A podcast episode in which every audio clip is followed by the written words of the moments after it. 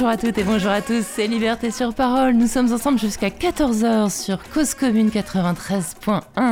C'est une première sur cette antenne. Liberté sur Parole revient. Au programme de cette émission, eh bien, on va parler de cinéma documentaire et aussi de fiction d'ailleurs.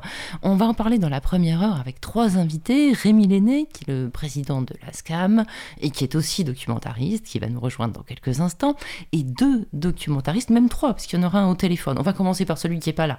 Euh, c'est Philippe Pujol, que vous connaissez peut-être, qui, euh, euh, a été pris Albert Londres en 2014, qui est un journaliste marseillais qui a beaucoup travaillé sur Marseille et qui a également réalisé un film, Péril sur la ville, qui était diffusé dans le cadre des étoiles du documentaire ce week-end, que vous pouvez voir en libre accès sur une plateforme dont Rémi Lenné va nous parler tout à l'heure. Et on aura Philippe Pujol en ligne à partir de 13h. Autour de, de ce plateau, deux invités et eux, Valérie Muller, bonjour. Bonjour. Vous êtes documentariste et vous avez réalisé un film qu'on peut, qu'on peut voir donc sur la plateforme pendant 15 jours en libre accès euh, qui s'appelle Danser sa peine. Vous êtes allé à la rencontre de cinq détenus euh, de la prison des Baumettes à Marseille où Angelin Préjoclage, que vous connaissez bien puisque c'est votre époux, euh, animait un atelier qui a donné lieu à une série de représentations donc de danse. Et vous avez donc suivi ce travail et suivi surtout l'évolution euh, de ces femmes euh, qui se sont, euh, voilà, qui ont éclos un petit peu durant, durant ce travail. Et c'est un, un, très très beau documentaire qui nous parle autant de la danse que de la prison et que de, voilà, de la manière dont on peut euh, se révéler alors même qu'on est un petit peu déconsidéré par soi-même et par la société. Et voilà, le sujet n'est pas si éloigné euh, de, de, celui de votre film, Anouk Burel, bonjour. Bonjour. Vous, vous avez réalisé un, documentaire sur un, une troupe de théâtre euh, qui s'appelle L'Oiseau Mouche, qui est à Roubaix, qui est assez connue maintenant. et cette troupe est composée de personnes qui ont des handicaps intellectuels, moteurs, les deux. Psychiques et mentaux. Voilà, psychiques et mentaux. Euh, mais alors qu'ils sont quand même d'excellents comédiens. Et vous en avez suivi un en particulier. Euh, on a l'impression qu'il a carrément co-écrit le film avec vous, d'ailleurs, ce Thierry là. On va, on va en écouter un extrait tout à l'heure. Et c'est vraiment un, travail formidable que vous avez fait parce que vous nous donnez à voir voilà, la terrible créativité. Puis en fait, on a l'impression qu'on revient à l'essentiel aussi. On, réapprend ce que c'est que le théâtre, ce que c'est que la création, ce que c'est que la spontanéité. Euh, voilà, il se pose des questions qu'on devrait tous se poser, voilà, ces gens. Et donc c'est aussi un film, euh, voilà, tout à fait euh, intéressant qu'on va, dont on va, dont on va parler tout à l'heure. Mais on va commencer, comme chaque fois, cette émission en musique. Je vous propose d'écouter Aretha Franklin, pardon.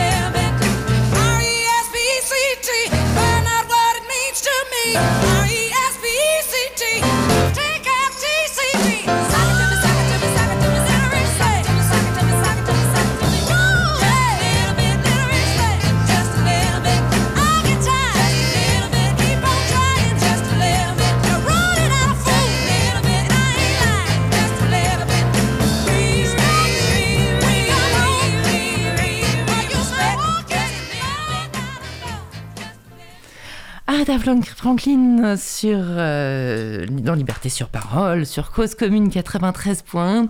Euh, eh bien, on va commencer à parler euh, des étoiles du documentaire avec nos invités.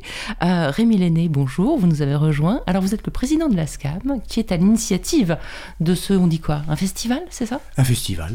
Alors, c'est la cinquième édition, c'est quoi le principe? C'est la cinquième édition du festival, effectivement, mais les étoiles datent d'il y a 16 ans.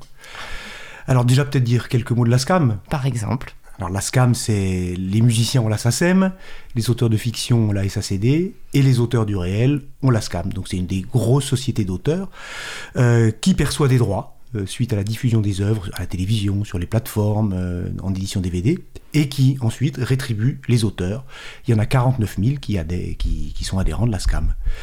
Et on a également une politique culturelle, une action culturelle généré par les fonds de la copie privée. Je ne sais pas si vous voyez ce que c'est que la copie privée. C'est une micro-taxe que chacun paye quand il achète du matériel susceptible de copier des œuvres.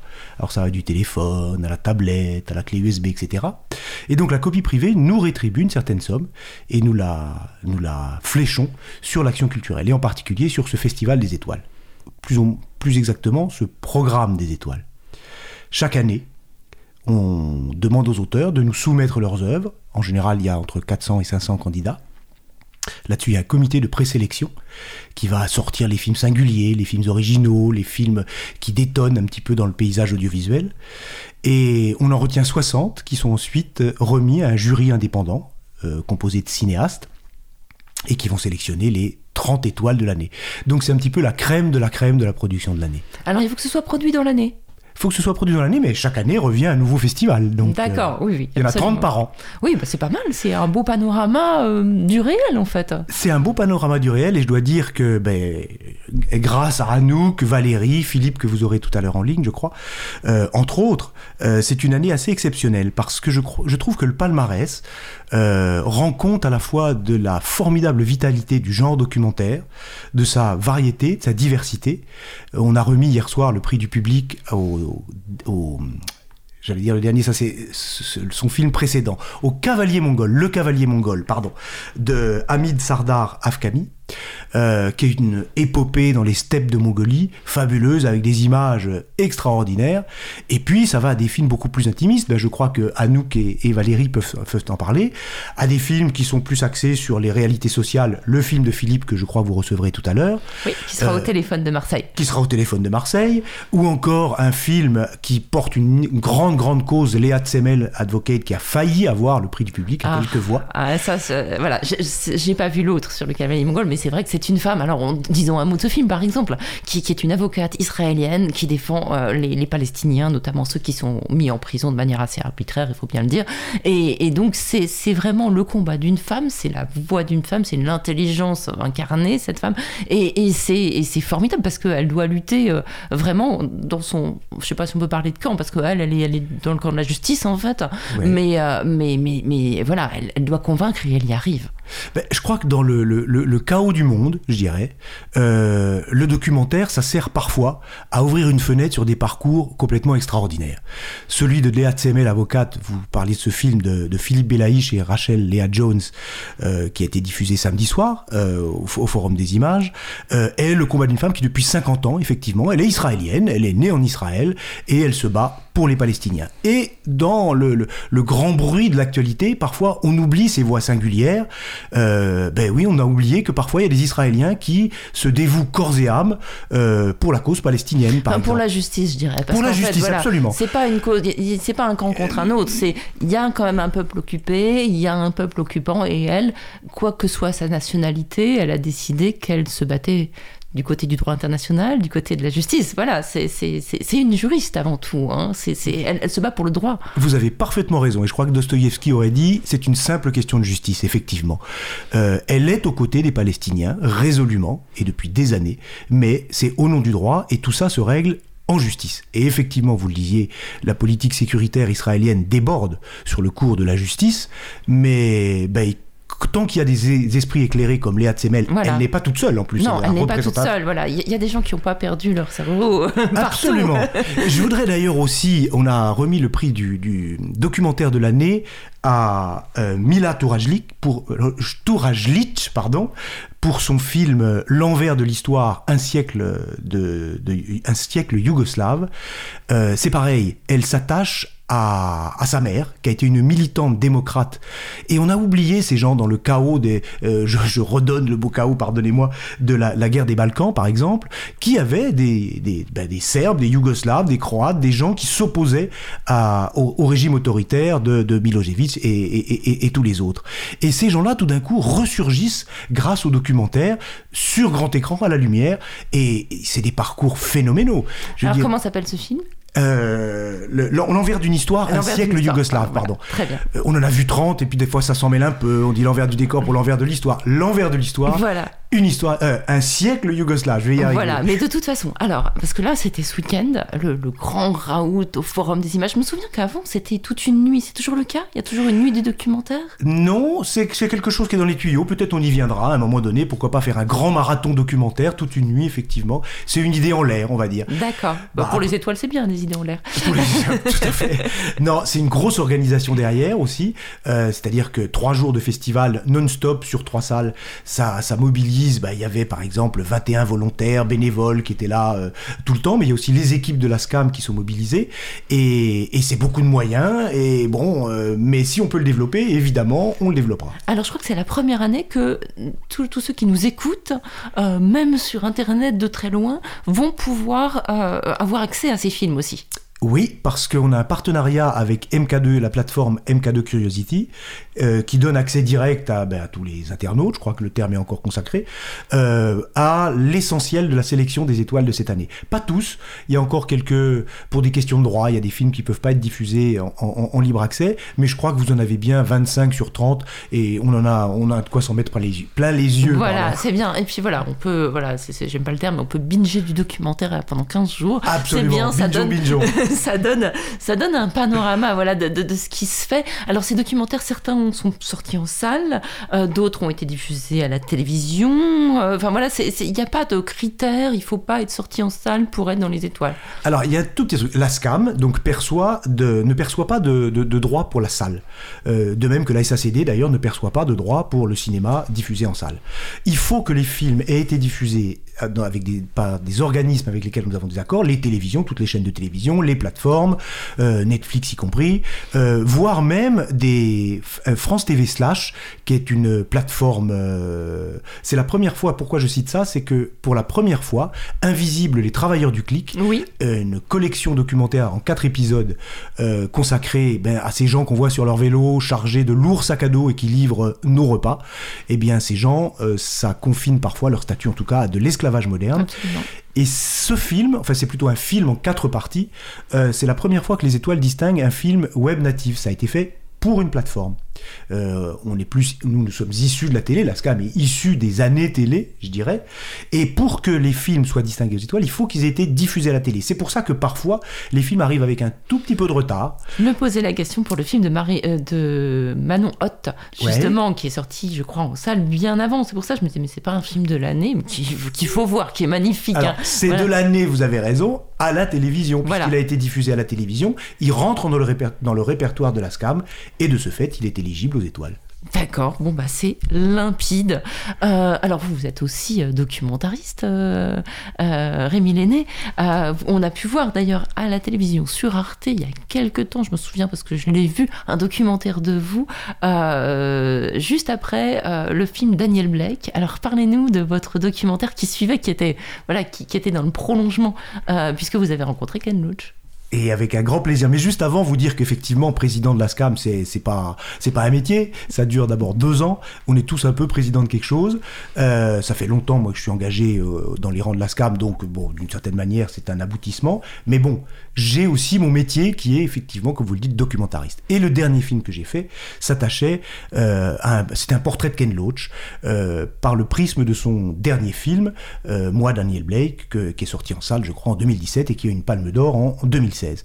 Et donc j'ai eu cette formidable opportunité de partir entre deux confinements en Grande-Bretagne l'année dernière pour passer dix jours avec Ken Loach et son équipe. Ça va. Ah, c'était, du pur bonheur, d'autant que autant Ken Loach que son scénariste Paul Laverty ou que Dave Jones, le comédien qui interprète euh, Daniel Blake, euh, avaient tout leur temps, ils s'emmerdaient à s'en de l'heure. Et donc on est arrivé un peu comme les, comme les messies pour les distraire et ils nous ont donné le meilleur d'eux-mêmes. Et c'est un film que j'adore parce que, parce que Ken Loach nous donne toute sa générosité, toute son intelligence, tout son engagement. Et en plus, on a récupéré, euh, sa productrice Rebecca O'Brien nous a donné les rushs qui avaient été tournés sur le plateau pour faire un making-of. Et du coup, on est au cœur du dispositif Ken Loach. Et ça, ça a été une expérience formidable. Ouais, c'était effectivement, moi aussi, j'étais. Euh, souvent, quand on a vu un très bon film, on se dit, oh là là, on va pas regarder euh, le, le, le, petit additif. Et là, eh ben, c'était bien. je, je, vous dis ça parce que j'ai découvert en préparant l'émission que c'était vous qui aviez fait ça. J'avais pas retenu votre nom, pardon. Euh, ah, mais en tout cas, j'avais retenu votre film. L'idéal, c'est qu'on retienne les films. Et puis, effectivement, derrière, il y a les autrices. Il y en a, vous en avez deux ici, je les en face de moi, et des auteurs. Alors, on va donner bien sûr la parole aux, aux deux autrices, aux deux cinéastes qui sont avec nous. Mais euh, tant que je vous tiens et tant qu'on parle un petit peu voilà, de, de, de, l'ensemble de cette programmation, je crois qu'elle est divisée en plusieurs thèmes. Euh, quels sont les, les, les thèmes changent, j'imagine, chaque année Ou est-ce que, voilà, il y a beaucoup, il y a des films, on l'a évoqué, qui parlent de l'intime. souvent, les, les, les, premiers documentaires, d'ailleurs, on les fait dans sa famille. C'est marrant, j'ai regardé ça. C'est un père, c'est un frère, c'est une histoire. Euh, voilà, on, a le sujet devant soi. Et puis, c'est assez, assez fréquent que les premiers, documents, les premiers documentaires soient d'un auteur, soit, soit dans sa famille. Et, ça, ça, occupe une place quand même importante dans cette production que vous montrez cette année. Alors la famille, effectivement, c'est un des grands, des grands axes, un des grands nerfs du, documentaire. Je crois que tout la, simple et bonne raison, quand on commence à photographier, quand on commence à filmer, on tourne et on, photographie, on tourne autour de soi. Et qu'est-ce qui est autour de soi? Sa famille. Alors parfois, bon, il faut en sortir vite pour euh, à la fois faire son chemin et puis ramener de beaux films. Et puis par moment, il faut y revenir ou y rester. Euh, je, le, président du jury de cette année, Yorgi Lazarevski, euh, a fait un film qui a eu une étoile d'ailleurs il y a des années qui s'appelait Voyage en sol majeur ou en sol mineur. Est-ce que je dis une connerie? Ah bah les, les, auditeurs vérifieront sur la plateforme. Voilà, vérifieront sur la plateforme. Nous et, et, j'espère que Yorgi me pardonnera. En tout cas, c'était un voyage formidable. Il retournait avec... Non, son grand-père plus exactement, euh, avait toujours rêvé d'aller au Maroc. Et, et, puis, arrivé à 90 ans, Yorgi l'a mis dans une 205 Peugeot et l'a emmené au Maroc et il a filmé. On se dit, c'est une idée folle, quoi. Ça va, ça va emmerder tout le monde, deux types dans une bagnole qui partent au Maroc. Eh ben non, c'est un film, c'est une pépite.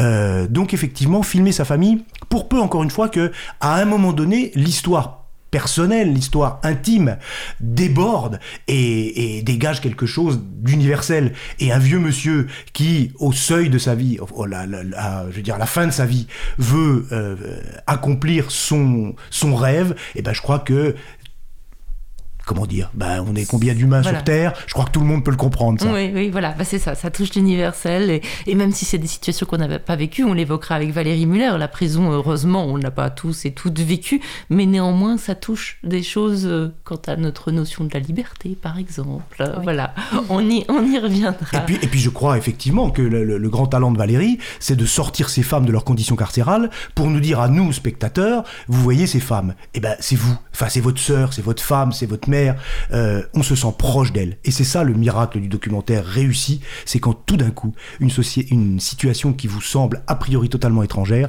rentre dans votre salon. Et surtout quand ça donne envie. Moi, j'ai eu envie de danser, euh, de, de, danser pour l'effet que ça fait. J'ai eu envie de lire des textes après avoir vu votre film euh, à nous pour l'effet que ça fait. J'ai eu envie de d'oser. voilà. Et je pense que c'est ça aussi. Un film réussi, c'est un film qui, qui pousse à agir, qui pousse à non seulement regarder les choses autrement, mais se dire mais il y a des choses transformatrices quand même. Et, c'est ça qui est, je, crois, formidable. Alors, on va pas tous devenir avocates, mais, mais euh, voilà, je pense à, ce film israélien, mais il y a quand même aussi quelque chose qui, change, qui, provoque du désir, en fait, tout simplement. Mais c'est déjà pas mal. Ah ben je crois, oui. Et puis vous dire aussi, on dit souvent, euh, alors à la fois par exemple le documentaire est, est formaté, le programme des étoiles, ces 30 films qu'on sort comme ça du, paysage audiovisuel, c'est la preuve qu'il y a encore un espace pour créer, pour faire ces films. Enfin, Valérie et Anouk sont là pour en témoigner, euh, Philippe aussi, euh, faire ces films. Alors oui, c'est un parcours du combattant, faire un film, parce qu'on fait pas un film tout seul. On fait un film avec des gens qui le financent, on fait un film avec des gens qui le produisent et des gens qui le diffusent. Et il faut faire avec. Mais malgré tout, euh, d'abord, je pense qu'il faut un peu de force et de détermination pour euh, faire ce métier. Et je crois que le film est toujours plus fort que toutes les menaces qui pèsent sur le formatage. Et je crois que le documentaire a encore de très très belles heures, grandes années, grands siècles devant lui. Mais oui, voilà. Puis c'est avant tout des films. Euh, c'est pas euh, documentaire, ça veut pas dire grand-chose. On en parlera dans la deuxième heure de cette émission avec la, la, programmatrice, la programmatrice pardon, euh, du, du, film sur les droits de l'homme d'Amnesty International. Ben, pour défendre les droits de l'homme, il y a de la fiction, il y a du documentaire, et, et c'est des choses qui se, qui se complètent.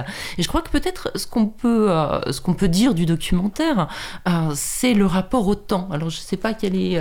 on veut peut-être faire le tour de table. Valérie, vous, Valérie Muller, pour faire ce film Danser sa peine, c'est combien de temps Depuis les repérages jusqu'à... Et encore vous, vous aviez, j'allais dire, de la chance. L'atelier, il était contraint dans le temps. Donc euh, voilà, vous aviez quand même cette unité. Mais ça prend beaucoup de temps, non bah, La difficulté, là, c'était la détention, c'est-à-dire d'arriver en prison avec une caméra. Euh, bon, bien, sûr, quand vous arrivez là-bas euh, avec le matériel, tout le monde... De... Personne veut vous voir, en fait. Ni les surveillants, ni, ni les, les, les, détenus. Donc, il y a tout un travail de, d'explication, de rencontres à faire. Et effectivement, c'est des mois, en fait. C'est, vraiment... Mm-hmm. Ça représente des mois d'investissement. Et en même temps, c'est passionnant parce que moi, c'était un monde que je connaissais pas.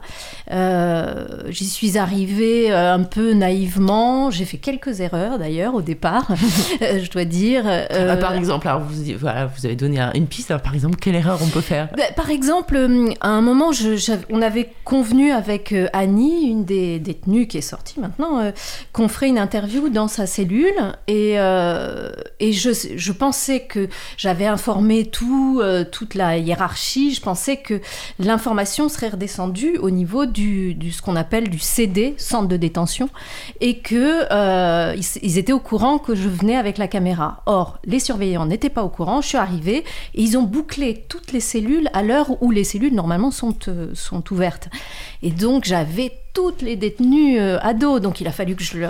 après que j'explique je, tout et, et, ça a été un, un ah long oui. travail. Oui, parce que voilà, oui, mais voilà quand on rentre comme voilà comme un, un, chien dans un jeu de quilles quelque part dans, dans, la prison, qui est quelque chose de très très euh, cadré et surtout où tous les moments de liberté, voilà, d'ouverture de porte sont tellement précieux, des choses que on, on on peut même pas imaginer, je pense, avant d'y être. quoi. Bah c'est un univers où il règne une tension énorme, tout, il y a une, agressivité aussi latente, c'est normal, c'est vraiment tout le temps les portes, les, les serrures, les, euh, et puis euh, les, voilà, la promiscuité aussi euh, pour les détenus. Donc, Mais on a l'impression que celles que vous avez filmées sont cellules individuelles. Oui, oui. Ouais, mmh. effectivement, parce qu'elles sont... là, c'était une c'est une elles étaient condamnées en fait mais euh, donc elles avaient il y avait relativement de la place là ouais. aux baumettes oui, ça semble mm. enfin c'est pas l'image des baumettes qu'on a avec les rats les ordures etc c'est pas les vieilles baumettes là c'est le quartier des femmes a l'air d'avoir été refait hein. en fait ils ont condamné complètement le, le bâtiment comme ils appellent le, le, les baumettes historiques qui était vraiment dans un état ah, oui. effroyable et donc ils ont reconstruit ce bâtiment où j'ai tourné et là ils sont en train de reconstruire un autre bâtiment parce que il manque de place pour les hommes. C'est une grosse, une grosse prison en fait les Baumettes. Ouais, ouais. Et donc euh, voilà. Mais euh, non, non, et après, effectivement, c'est tout un travail d'approche, d'explication, de dire aussi, il y a beaucoup d'a priori quand, euh, par rapport à la, à la caméra, euh, parce qu'il y a beaucoup d'émissions à la télévision qui sont très voyeurs, qui cherchent le, à créer un peu le, euh, comment dire, le spectaculaire. Le spectaculaire, voire parfois un peu des choses un peu malsaines. Et, et moi, je leur ai expliqué, non, je ne fais pas du reportage, je fais du documentaire. Et ça, c'est toujours le truc un peu... Les, les personnes pensent reportage, euh, alors que le reportage, c'est quelque chose en général qu'on tourne très rapidement en un jour ou deux. Oui. Et forcément, on a une information, c'est de l'information, Oui. c'est parcellaire, c'est rapide. Alors que le documentaire, je pense que vous serez d'accord avec moi, le, le travail du documentariste, c'est vraiment d'entrer dans la, dans la profondeur, de prendre le temps de, de rencontrer les personnages qu'on va filmer, les personnes qu'on va filmer. Et euh, c'est vraiment un travail effectivement sur le temps. Ouais. Et, et ce, que, ce que je voulais savoir aussi, parce que c'est une vraie question personnelle, je me dis, moi pareil, j'ai la radio, ou- et, et j'ai- j'aurais presque toujours peur de rater quelque chose. Quand vous faites des, des, des repérages, qu'on vous dit un truc génial, et que vous n'avez pas appuyé sur le bouton de la caméra à ce moment-là, comment ça se passe? Là, c'est une question pour tous les trois. hein. Euh, Est-ce que vous n'avez pas des fois euh, des, des, sortes de pentimento comme ça en disant, mais, mais, mais bon sang, est-ce que je vais leur faire rejouer? Euh, comment, comment on gère ça? Alors, moi, je déteste faire rejouer. Je fais pas rejouer. Je trouve ça sonne toujours faux, donc je le fais jamais. Et par contre, euh, le- le- euh, du coup, je tourne beaucoup. J'arrive et euh, je dis à l'opérateur, moi j'ai souvent la deuxième caméra, on tourne, on tourne, on tourne, parce qu'effectivement, on ne sait jamais quand les choses qui ont du sens et qui vont créer aussi de la narration, en fait, euh, c'est ça, parce qu'un documentaire, c'est aussi une bah oui. dramaturgie. Et donc, on ne sait jamais quand ça va arriver. Et donc, euh, il faut être toujours prêt. Effectivement, parfois, on a des frustrations parce que on entend parler de, de choses qui se sont passées alors qu'on n'était pas là. Et donc, on se dit, ah non, mais c'est c'est terrible, ça va manquer et tout. Mais moi, je recrée jamais, jamais. Je trouve que après, au montage, ça se voit. C'est quelque chose que je, je ne supporte pas. Donc, euh, effectivement, il faut être là. C'est là aussi, il est encore question de temps. Il faut. euh, euh, il faut arriver à, être mobilisé sur. Là, en l'occurrence, pour ce, film, c'était. ça, c'est. Bien sûr, j'ai pas tourné tous les jours, mais c'était du mois de- d'avril, du mois de mars au mois de septembre, en fait. de Hmm, 2019. Oui, donc c'est une petite, un petit bout d'histoire commune en fait. hein. Mm, mm. Et, et, et, euh, euh, Anouk pardon, euh, Burel, vous c'est pareil. J'ai l'impression que ce, ce film euh, que vous avez présenté, qu'on peut voir donc sur la, la fameuse plateforme, euh, il est très écrit quand même. Il est très écrit. Il est, et pour le coup, euh, là, je sais pas si vous avez rejoué, mais ils aiment tellement jouer qu'ils ont joué leur rôle, hein, un petit peu les, les, les personnages de ce film. Le monde est un théâtre. Moi, je me suis appuyée sur ça justement. Ce sont des comédiens. Donc, euh, alors même si ça a été très long, parce que moi j'ai fait ce film plusieurs années après euh, avoir eu l'idée de le faire, D'accord. donc ça a dû mûrir un petit peu dans ma tête. Euh, après, il y a eu toute une phase où on a dû s'apprivoiser aussi avec, euh, avec eux. Euh, C'était pas toujours euh, simple, donc on y est allé petit à petit. Euh. Voilà, enfin, il y avait certains acteurs ou actrices qui voulaient pas du tout qu'on les filme, qui étaient très réticents. Euh, pareil, je pense pour les mêmes raisons, parce qu'on arrive avec une caméra, on a l'impression d'être un petit peu de venir les voler, enfin. Et pourtant, ils montent sur scène. Oui, ils montent sur scène, mais monter sur scène, c'est quelque chose, euh, c'est leur métier, c'est du théâtre, c'est pas forcément filmé, diffusé et vu par le prisme de quelqu'un d'autre. Euh, quand on est vu, parce que moi, c'était pas seulement les filmer sur scène ou en représentation, c'était aussi les filmer eux. Oui. Donc quand on est sur scène ou dans un personnage, quelque part, ça protège un petit peu. Ça peut être, enfin, c'est leur métier. Quand il s'agit d'être, de se dévoiler soi-même, c'est plus difficile. Enfin, c'est un Et risque. ça, que c'est- on, je on reviendra précisément sur votre film, c'est quelque chose qui est très touchant, je trouve, dans le film, c'est que on voit euh, Thierry, j'ai oublié son nom d'ailleurs. euh, Thierry Dupont. Thierry Dupont, voilà, c'est pourtant tellement simple, mais bon, voilà, je prends avec les noms propres. Euh, et alors, donc, c'est Thi- Thierry Dupont, on voit qu'il est très assuré quand il dit son texte, qu'il a Mhm. écrit, j'imagine. Hein. Oui, alors, et- le texte de narration ou Oui, le texte... oui. Alors, en fait, c'est plus compliqué que ça, parce que Thierry, il sait ni lire ni écrire. Ouais, C'est aussi pour ça que je l'ai choisi, parce que je trouvais ça assez euh, poétique, la façon dont il apprenait ses textes Ouais, ça, on théâtre, parce qu'il sait ni lire ni écrire, mais il est acteur quand même. Enfin, écrire, c'est pas dit, ça- et c'est lui qui l'a inventé, son texte. Oui, en fait, c'est juste qu'il y a eu un procédé. Enfin, j'étais obligée de passer par un procédé pour la narration, c'est-à-dire que j'ai fait une très longue interview de lui pendant plusieurs heures, 5 heures, 6 heures. Enfin, j'ai passé toute une journée avec lui à l'enregistrer juste en audio. Et on a parlé, parlé, parlé, parlé, parlé toute la journée. Donc, euh, il m'a parlé de sa, bah, de sa vie, de son enfance, de son rapport au théâtre, de, de tout, quoi, son rapport au monde. Et donc, je le relançais un peu comme une, une discussion, une interview. Enfin, ça dépend. Plutôt une discussion, je pense. Euh, et à partir de cette matière-là que j'ai scriptée, j'ai j'ai recréé moi un récit avec ses phrases, ses mots, etc., que je lui ai relu pour lui dire est-ce que ça, ça convient comme récit du film Est-ce que ça, ces mots sont justes Est-ce que ce sont les tiens Est-ce que c'est comme ça que tu l'aurais exprimé, etc. Donc euh, il a dit ok. Enfin après il a refait des petits euh, changements, etc. Mais on s'est mis d'accord sur ce texte dont, dont, enfin, dont, euh, oui, c'est ces mots. À l'origine, ce sont ces mots. Ouais, c'est ces mots et Euh, mais retravaillés par moi Voilà. pour un récit documentaire et, et parce que. retravaillé aussi par lui parce qu'il les porte comme un acteur. ces mots-là. ouais. Et, Et je trouvais ça plus joli en narration qu'en interview. et- et Euh, c'est marrant parce que justement, il y a un petit décalage entre la narration où il est. Il incarne, il est, il est acteur, il est, il est beau gosse, il est voilà. et, et puis des moments où ils sont un petit peu plus fragiles quand il Ouais. discute avec une amie, une Ouais, collègue ou le metteur en scène. Et, et c'est ce décalage-là qui, est, qui, est, qui, est- qui, qui fait aussi tout le, tout le sel en fait du, du, du, du film. On, ça. on reviendra là-dessus. Mais tout de suite, on va, on va peut-être rentrer dans l'un des deux films, bah, celui de, de Valérie Muller. Donc, euh, je le disais en introduction, euh, vous n'êtes pas arrivé au Beaumet, au Beaumet par hasard, vous n'avez rien fait de mal, mais vous y avez accompagné Angelin Predjokaj. Je crois que c'est pas la première fois que vous, vous travaillez avec lui. Lui est donc chorégraphe plutôt connu et reconnu d'ailleurs. Et, vous, en tant que cinéaste, vous avez euh, parfois euh, suivi, accompagné ces projets? J'avais fait il y a plus de dix ans un documentaire sur lui. Enfin, c'était la, un- euh, oui, un, documentaire pour France Télévisions sur une création qu'il faisait à, Avignon. Et puis ensuite, on a refait, on a retravaillé ensemble. On a fait un long métrage ensemble qui s'appelait Paulina, qui était l'adaptation de la BD de Bastien Vives sur le parcours d'une petite danseuse.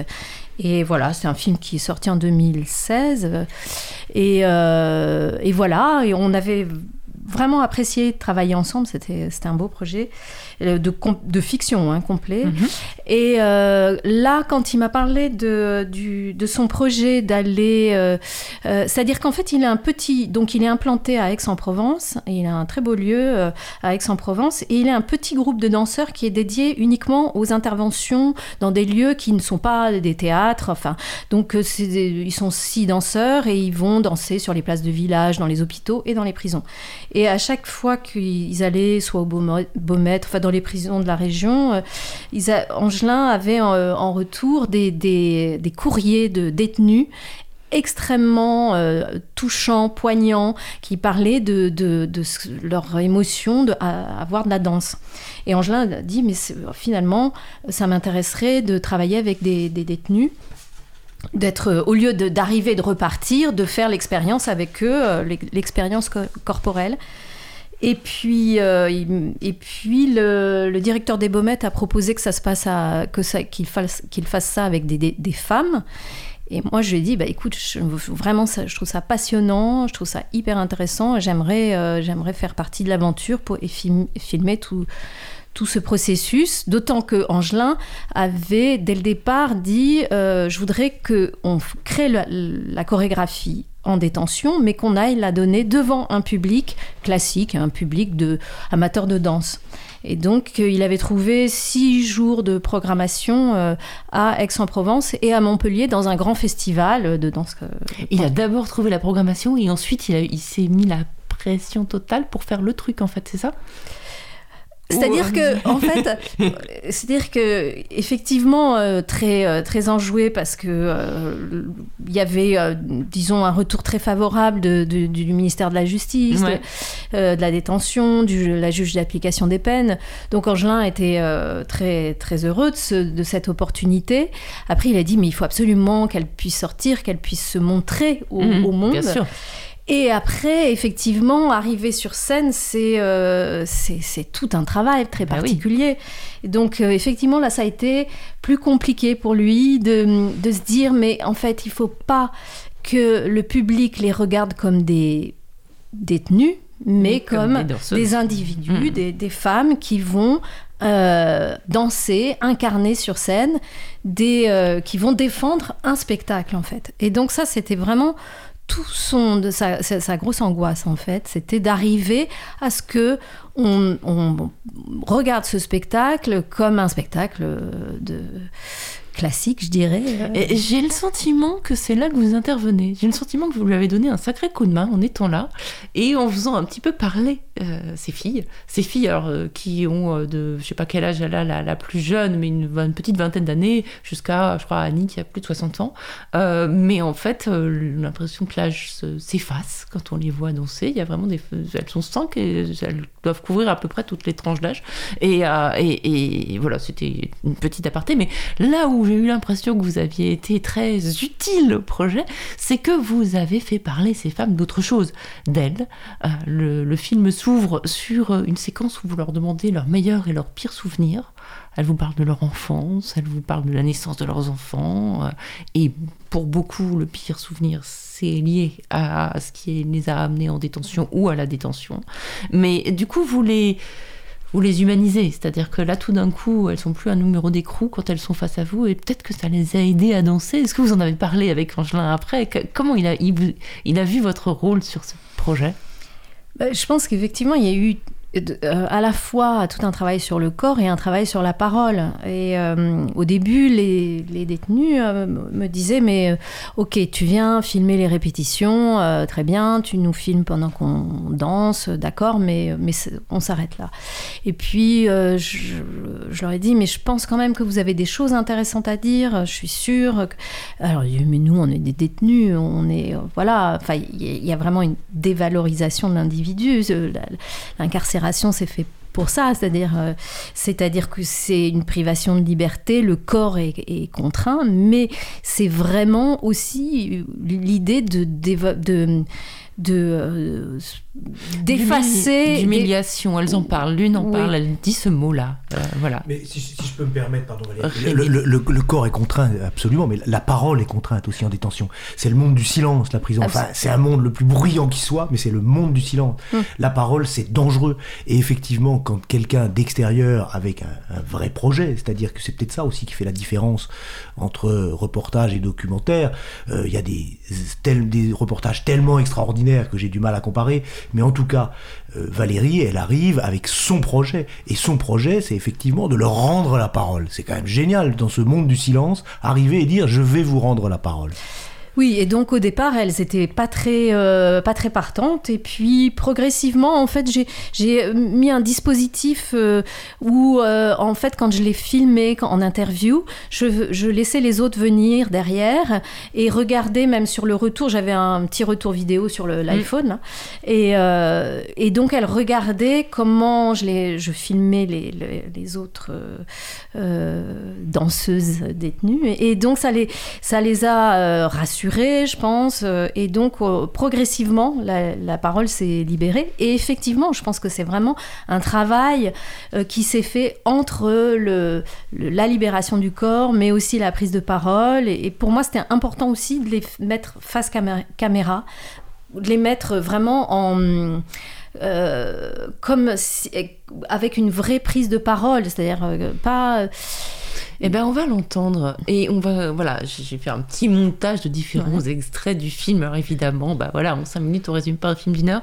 Mais, mais euh, je crois que la première, si je me souviens bien, qui, qui parle dans l'extrait qu'on va entendre, ce n'est pas une sociologue, ce n'est pas une grande scientifique, c'est Annie, tout simplement. Mais avec une analyse sur ce qu'elle vit, euh, et elles l'ont toutes. Hein. J'ai choisi celle-là parce que c'est vrai que c'était voilà, c'était assez fort, mais toutes ont dit des choses très fortes.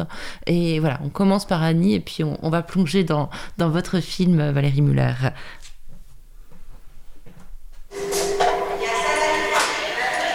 Les gens n'ont absolument pas conscience de ce que ça peut produire sur le corps comme sur euh, l'esprit, le fait d'être H24 dans 9 mètres carrés, 9 mètres carrés qui sont remplis avec euh, le lit, euh, le, frigo, la douche, les toilettes. Bon, donc il y a très très peu d'espace. Donc c'est un véritable enfermement physique qui euh, induit de l'enfermement mental. Lorsque l'on est incarcéré, bah, on est, comment dire, dégradé Hein, dans l'ordre hein, de l'humanité en quelque sorte. Et on est privé de toute initiative, de toute valeur en quelque sorte. Donc sortir de sa cellule pour participer à ces répétitions, c'est un véritable oxygène dans le quotidien.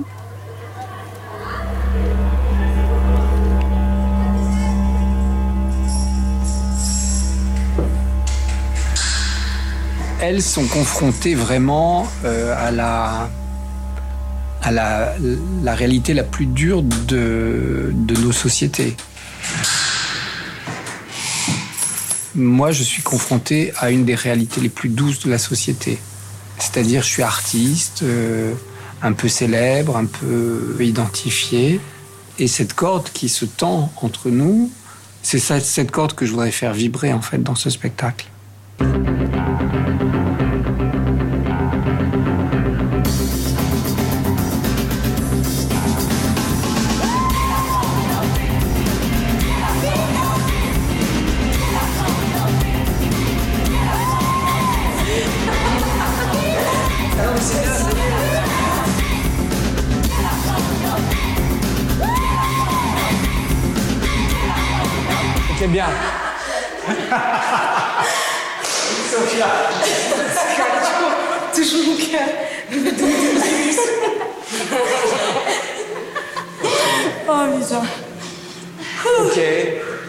Que ça fait du bien. Le dernier entraînement, c'est celui de jeudi dernier où euh, on a commencé à sautiller de, de tous les côtés. Ça, c'est excellent. Ouais, c'était trop bien. Ouais on se sent libéré en fait d'un coup. C'est le petit moment de folie. Moi je kiffe. C'est le moment où il nous laisse faire ce qu'on veut, genre en plus c'est genre ça bouge et c'est libre. Il y a l'espace, il y a. Et on rigole ensemble et après on se tape. On peut rigoler fort, il n'y a personne qui va nous dire de baisser. Pas, il est pas bon. Ouais. Moi je crois que ça m'a apaisé d'un côté ça. En vrai, je... ça t'a pas apaisé? Non? Moi, j'ai chopé des tics avec la danse.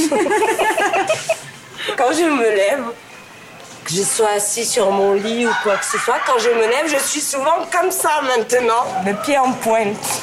Ouais, ça nous occupe, ça nous demande un investissement et on se rend compte que c'est du sérieux. Et...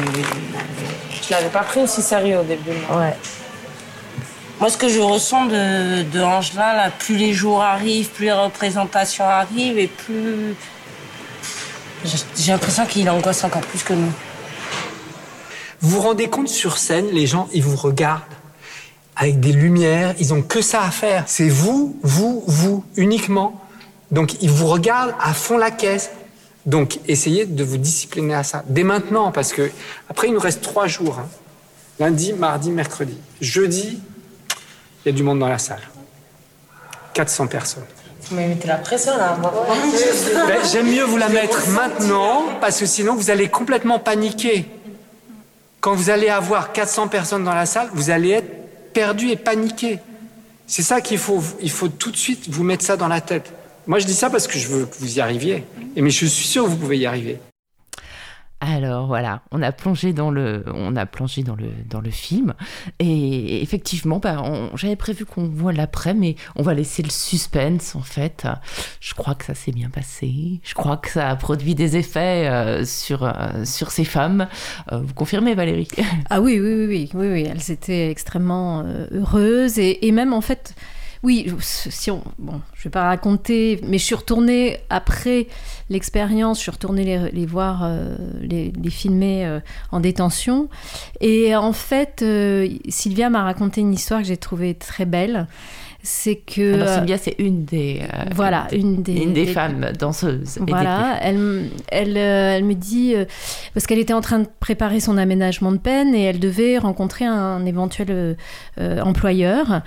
Et elle me dit, la veille, j'étais terrorisée, je me disais, mais moi, avec mon, euh, mon, ma peine, euh, mon casier judiciaire, euh, aucun employeur voudra de moi. Et puis dans la nuit, elle a rêvé et elle, elle a rêvé qu'elle était sur scène. Elle s'est réveillée. Elle s'est dit mais je, mais je l'ai fait. J'ai été sur scène. Et le public m'a applaudi, acclamé. Et du coup, elle est partie à son entretien chargée de cette expérience en se disant mais si euh, un public a pu euh, trouver une valeur en moi, eh bien euh, sans doute j'en ai une. Et donc elle a été à cet entretien et, euh, et l'employeur lui a dit bah, dès que le, le, juge d'application des peines a, validé ton aménagement, je t'embauche. Alors effectivement, euh, et ce qui est, particulièrement, euh, enfin voilà, ce qui, m'a ému aux larmes en fait quand j'ai regardé le film, je sais plus quand, dans la semaine c'est voilà, ce qu'elles disent toutes, c'est bah, les gens ils nous ont parlé comme si on n'était pas des détenus. Du coup, cette expérience, ça nous prouve que ça se voit pas qu'on est des détenus. Et ça, c'est, enfin voilà, c'est comme si ça se voyait quoi. Elles se sentent marquées au fer rouge ces femmes. Ah bah oui, oui, je pense qu'elles ont toute euh, l'angoisse déjà de ne plus avoir les codes euh, de, de, la vie en société. C'est-à-dire que c'est vraiment... Euh, et même quand... puisqu'elles elles avaient pris l'habitude qu'on soit là, l'équipe de, du film, on était trois, elles, me disaient, ah ouais, c'est bien que vous, vous soyez là quand on sort parce que ça, ça nous rassure. en fait, elles avaient appris l'habitude qu'on soit là. Et elles avaient très peur de, mais des choses bêtes en fait, des choses de. Elles disent même on, ne sait plus comment utiliser des clés déjà, euh, on ne sait plus comment euh, euh, comment. oui, il y avait Sophia qui me racontait que quand elle circulait en voiture, elle avait l'impression de, de, rouler très très très vite parce que en détention la vie est complètement arrêtée, mhm. tout est tout est figé finalement. Et donc voilà, c'est c'est c'est vraiment un, arrêt de la vie euh, physique euh, euh, qui fait qu'on a l'impression de... Enfin, ce qu'elle disait, c'est que c'était très difficile de s'imaginer à l'extérieur après. Elles y sont toutes à l'extérieur aujourd'hui? Toutes, elles sont sorties? Elles sont toutes, euh, oui, oui, oui, elles sont toutes sorties en aménagement de peine. Elles travaillent. Euh, Vous avez des nouvelles Oui, en fait, je, je, suis restée assez proche de Sylvia, qui est une euh, qui, voilà, que, avec qui on a une très bonne relation, que j'aime beaucoup. Qui est une fille d'une remarquable intelligence, qui est très jolie quand elle se maquille, qui se maquille pas souvent. Enfin voilà, c'est tout ce petit détail. Je fais allusion à des, passages du film. Oui, ouais, non, elle est, elle est, c'est vraiment une, une, personnalité très intense. Et d'ailleurs, euh, Angelin m'a dit, euh, parfois c'est difficile de trouver autant d'intensité chez les danseurs professionnels. Elle, sur scène, elle avait une intensité incroyable et, c'est étonnant déjà presque un corps de danseuse. En fait, mm. on a l'impression que toutes se sont relevées. Enfin, entre les premiers entraînements et ce qu'on voit à la fin, on sent qu'il y a eu une évolution aussi dans la posture, une évolution physique hein, de, ces filles. Elles se sont grandies toutes. Hein. Mais c'est vrai que Sylvia, elle est, on a l'impression qu'elle est déjà danseuse. Ah oui, oui, Et ce qu'elle raconte, c'est qu'elle, en fait, elle rêvait d'être danseuse et que, effectivement, dans un milieu où c'était pas, c'était pas possible de, enfin, voilà, les priorités n'étaient pas là. Et donc, euh, elle a vraiment, euh, elle s'est vraiment investi dans le projet, mais comme toutes, hein, euh, progressivement. Hmm. Elles se, et elle a, elles ont eu cette. Moi, ce que j'ai trouvé très beau, c'est qu'elles ont eu cette, euh, cette conviction que ensemble, elles pouvaient défendre un spectacle, une, quelque chose d'artistique qui allait les, les mettre, les, les, les donner à voir d'une façon euh, différente et, et que grâce à, à ce, ce, groupe, en fait, elles seraient plus fortes. Et ce qui était très beau, c'est quand on est parce qu'au début, les autres détenus étaient un petit peu euh, sceptiques, peut-être un peu de jaloux, il y avait peut-être un peu de jalousie, mais quand elles ont, parce qu'il y a eu des articles euh, de, presse dans la presse locale, mmh. la Provence, Ouest France, et euh, quand elles ont vu les articles, euh, et qu'elles sont rentrées euh, et que les donc les danseuses sont rentrées en détention, toutes les autres détenues étaient là avec les articles. Oh, c'est super, vous avez défendu nos couleurs comme une équipe de foot en fait un peu. Voilà. pardon, Jenny, je voudrais rebondir sur ce que dit. Euh, Mais rebondissez, Rémi Valérie, sans, moto, sans monopoliser trop la parole. Non, ce qui me fascine un peu dans le boulot à la fois de Valérie, d'Anouk, même de Philippe tout à l'heure, parce qu'il y a effectivement le spectacle, il y a cette manière dont Locage rend euh, euh, corps et, et, parole à ces femmes, mais il y a aussi la force et la puissance du documentaire. Et les films, que ce soit le film d'Anouk, soit le film de Valérie, ou le film de Philippe tout à l'heure, il rend grâce aux dépossédés. C'est-à-dire que Valérie, elle s'intéresse aux détenus, euh, Anouk, à des gens qui n'ont pas les codes sociaux, qui rêvent d'être comédiens, mais qui n'ont pas, pas forcément ni le réseau ni les codes, ou Philippe, c'est ces parias de, l'urbanisme du, du, côté de Marseille. Et eh ben, la force du documentaire, c'est d'aller chercher ces gens-là, là où ils sont, et de les révéler au regard du monde. Et ça, je dois dire que et leur rendre grâce. Et c'est pour ça que je fais ce métier personnellement depuis des années. J'imagine qu'on partage ça aussi, et, et c'est diablement valorisant, je dirais. Oui, puis ce sont des, rencontres très fortes aussi. Bien sûr. C'est-à-dire qui nourrissent. Ouais, absolument. Bah Vraiment, moi j'ai appris plein de choses avec ces femmes et, euh, et c'était une véritable aventure humaine en fait. Euh, c'est euh, c'est très fort en fait de, de, de, de filmer des, comme ça des, des personnalités qui ont une intensité à l'image et, de et, de profondeur de parole, bon sang. Oui, oui. Mais, mais, hmm. mais c'est toujours. Euh, enfin, il y a, je sais pas si c'est la prison qui fait ça, mais pour avoir vu aussi pas mal de films de Stéphane Mercurio, à chaque fois, il y a, il y a une, une. Voilà, les mots sont justes, il y a une économie de mots, et c'est souvent des gens qui ont une réflexion sur ce qu'ils vivent, sur ce que leur fait la prison, sur, voilà, sur la société qui est d'une profondeur. Enfin, on devrait les inviter sur les plateaux de télé en période électorale. Ça nous changerait, franchement. C'est, voilà. Enfin, c'est, on a, on a vraiment une intelligence à l'œuvre là, euh, et des gens qui pourtant sont contraints, sont condamnés par la société. Oui, et puis je pense aussi qu'il y a euh, tous les, parcours de vie accidentés quand même qui sont euh, qui c'est, c'est quand même très souvent il y, a, aussi beaucoup de souffrance, donc il y a peut-être aussi le désir euh, de, réparation euh, derrière. Et euh, cette idée, je pense aussi que bon, alors moi je, trouvais dans le projet ce que je trouvais beau c'était cette idée de la deuxième chance euh, et, et, donc, je pense que pour euh, réussir, et chez ces femmes aussi, il y a beaucoup de cette conscience-là, c'est-à-dire que pour réussir sa sortie, il faut avoir pris conscience de certaines choses et, euh, et je, pense aussi, euh, même si la, détention c'est quelque chose de terrible, je pense qu'il y a quand même des gens qui travaillent très bien au sein de la détention euh, pour accompagner psychologiquement. Euh, même chez certains surveillants, il y a beaucoup de bienveillance. C'est pas le cas partout, hein. c'est un peu comme dans le monde, hein. il y a des gens très... Mais il y a quand même un accompagnement. Et Sylvia d'ailleurs me disait que en fait elle avait fait tout un travail. elle le dit dans le film. Voilà. Et que elle, elle, avait été, elle trouvait ce, parcours très important aussi pour elle, quoi. Hmm. Bon, c'est pas de la pub pour la prison, hein, ça. Non, non, non, non, non, mais c'est pas. Non, je, voulais juste dire que. J'entends bien, c'est que. De ma part. Voilà, et, et, aussi que ce genre de, de, de projet, euh, bon, on, finalement, on a été accompagné aussi par le personnel que j'ai invité au spectacle et qui était hyper et vous ému. Avez même pu filmer à un moment où l'administration décide si les filles vont pouvoir sortir ou pas. J'étais mm. très étonnée, parce que ça, c'est quand même, vous avez dû gagner sacrément leur confiance, et puis pour avoir l'autorisation de, filmer un, voilà, une, pas un conseil de discipline. C'est une, commission, une commission d'application des peines. C'est ça doit être très rare de faire rentrer une caméra dans ce genre d'endroit. oui, oui. Mais c'est euh, Madame Casser, la juge d'application des peines, là, qui était formidable et qui, euh, qui, qui, a compris que c'était important pour montrer tout le processus d'accompagnement en fait. Euh. En tout cas, bravo, longue vie à ce film qu'il faut, qu'il faut regarder et qu'il faut, qu'il faut montrer et peut-être montrer aussi à, à, des personnes qui sont enfermées.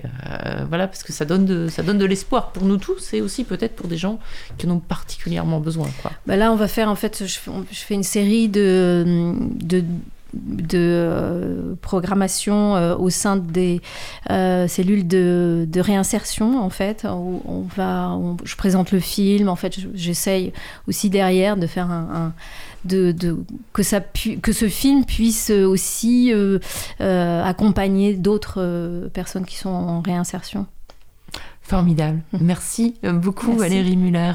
Donc Danser sa peine, on peut le voir pendant une bonne quinzaine de jours sur la plateforme. MK2 Curiosity. Merci Rémi Lenné. Ah, Anouk euh, Burel, vous, bah, on va plonger tout de suite dans, dans ce film. Euh, le monde est un théâtre. Allons-y. Je m'appelle Thierry Dupont.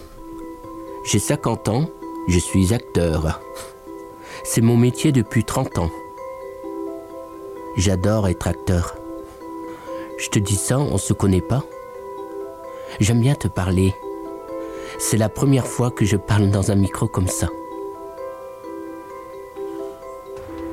J'ai plus l'habitude de parler sur une scène ou improviser. J'ai fait partie d'une compagnie qui s'appelle la Compagnie l'Oiseau-Mouche à Roubaix. J'aime bien dire qu'on est des oiseaux. C'est beau les oiseaux. On est tous des beaux oiseaux. On s'envole avec des metteurs en scène, des auteurs, des mots.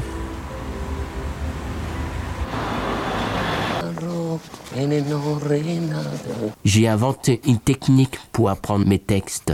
Je fais des dessins, des rébus. Il y a un truc que je comprends pas. En fait, ça, c'est une phrase ou c'est les thèmes du spectacle? Moi, j'écris avec mes dessins. D'accord. Et, là, ça, c'est quoi? Et ça, c'est le.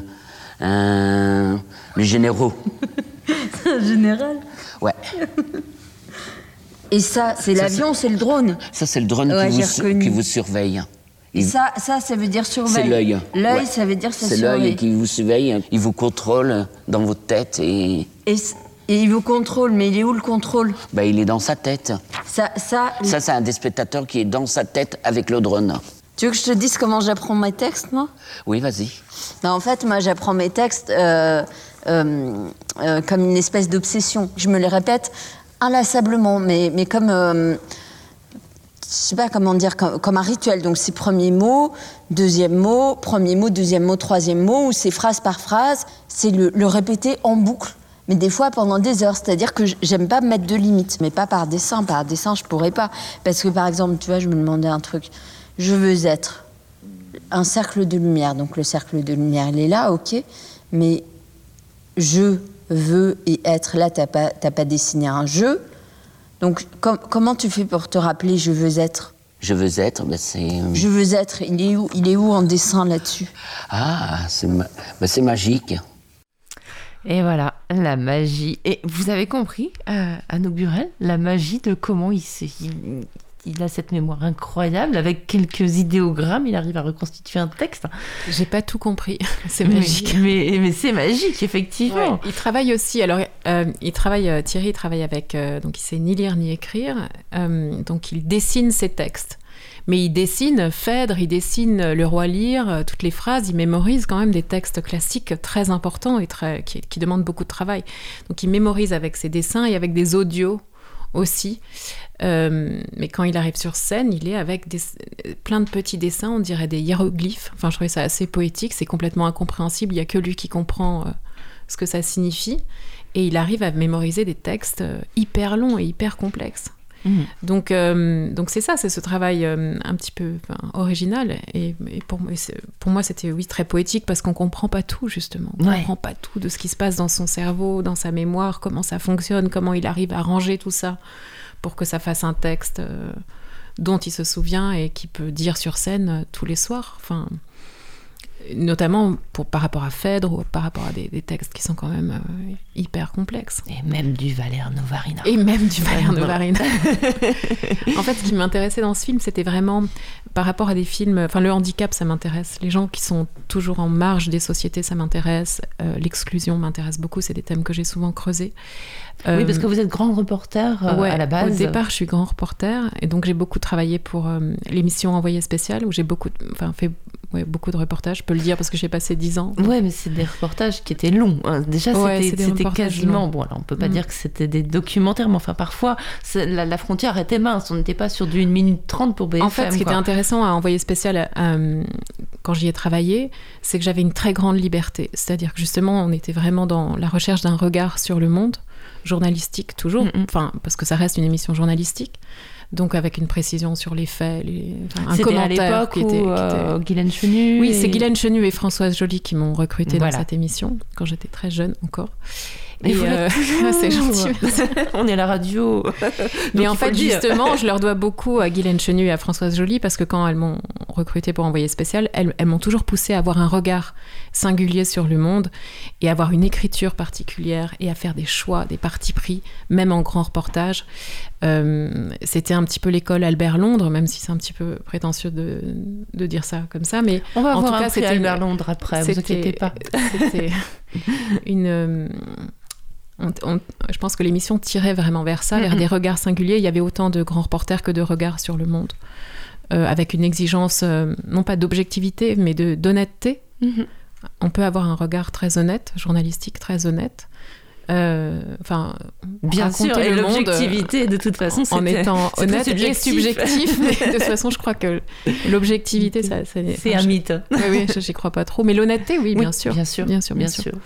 Donc tout ça pour dire que je sais plus pourquoi je vous parlais de. Non, mais c'était un parcours en fait vers le documentaire, mais enfin avec une transition quand même douce puisque vous avez fait des grands reportages, quoi. Oui, pas oui, oui c'était. En fait, on avait vraiment le temps et on, passait parfois 15, enfin le temps pour du reportage, mais 15 mm. jours euh, dans un pays ou dans une situation. Moi, j'ai beaucoup travaillé sur l'exclusion justement. Voilà, c'est pour ça que je parlais de mm, ça. Euh, donc beaucoup la précarité, beaucoup l'exclusion dans des bidonvilles. J'ai beaucoup travaillé dans ce genre de choses d'endroits un peu complexes. Euh, Et comment vous avez rencontré l'oiseau mouche alors le, Eh ben en reportage justement, parce ah. que je faisais, euh, j'avais très envie de faire une immersion à la caisse d'allocation familiale de Roubaix quand j'étais encore envoyée spéciale, donc. Très, très gentiment, Guylaine Chenu et Françoise Joly m'ont laissé carte blanche et j'ai passé trois semaines, presque un mois à la caisse d'allocation familiale de Roubaix, juste en immersion. Euh, pour parler de la précarité, parce que la caisse d'allocation familiale de Roubaix était la caisse d'allocation familiale la plus sollicitée de France, avec 1000 euh, personnes qui viennent au guichet chaque jour, et pour qui, euh, s'il y a un changement de 5 euros sur, par mois, c'est une catastrophe. Enfin, je veux dire, c'est un, endroit, un, lieu de, tension dramatique important. cette caisse d'allocation familiale. Donc j'ai passé beaucoup de temps et le restaurant le plus proche, c'était le, restaurant du théâtre de l'Oiseau-Mouche qui est tenu aussi par des personnes en situation de handicap. Et donc avec mon équipe, on allait toujours euh, déjeuner là-bas parce que c'était très proche de la, CAF. Et j'ai trouvé ce lieu incroyable. Incroyable. Hmm. Donc à force d'y passer enfin, pas mal de jours, je me suis dit, il faut vraiment que je revienne. Après, j'y suis pas retournée pour envoyer spécial parce que j'avais d'autres euh, projets de reportage, mais je voulais vraiment y revenir en documentaire et trouver vraiment un regard euh, très particulier. Mhm. Et en fait, c'est en rencontrant Thierry que j'ai trouvé ce regard, en tout, cas j'ai trouvé cette idée de lui faire porter une narration, et justement d'être dans son regard à lui. Ce qui m'intéressait, c'était vraiment ça, c'était de renverser le regard. D'habitude, les, reportages sur les personnes en situation de handicap, c'est toujours, enfin c'est souvent, d'après ce que j'ai vu, mais je n'ai pas tout vu, donc euh, peut-être que je me trompe, mais c'est souvent un regard porté sur d'un réalisateur ou d'une mhm. réalisatrice porté sur le handicap. Et moi, ce qui m'intéressait, c'était de faire le pari de, porter le regard de Thierry, c'est-à-dire pas mon regard sur lui, mais que lui, que moi, je, me rentre dans son regard. Et j'essaye de, m'adapter à son regard sur le monde, qui est complètement différent d'un regard normé, en tout cas. Hmm. Je peux pas dire normal, mais normé, il, est, il, fonctionne pas du tout comme nous. Enfin, sa, perception du monde n'est pas du tout la même que la nôtre. C'est ça qui était parce que c'est vraiment euh, c'est une ouverture sur euh, sur une altérité en fait, et c'est ce qu'on devrait à peu près tous rechercher. Euh, c'est ça qui est intéressant en fait. Et, d'ailleurs, Marie-Claire qu'on a entendue là, qui est une, mm. une consoeur, une collègue comédienne, avec qui Thierry échange sur leur méthode de, de, mm. de travail, elle visiblement, il euh, n'y a pas de handicap visible, en tout cas pas trop perceptible. Mm. Vous lui demandez un moment dans le, dans le film, elle refuse de répondre. Elle déteste, Voilà. Et elle n'a jamais voulu me le dire. Enfin, mais en même temps, la direction du théâtre euh, n'a jamais voulu me dire de quelle maladie mentale ou psychique euh, souffraient ou en tout cas étaient dotés. Enfin, je sais pas les, les, comédiens et comédiennes. Au début, je trouvais ça hyper bizarre. Je leur ai dit ah, c'est bon, vous pouvez me le dire. Enfin voilà, maintenant je suis là depuis plusieurs semaines.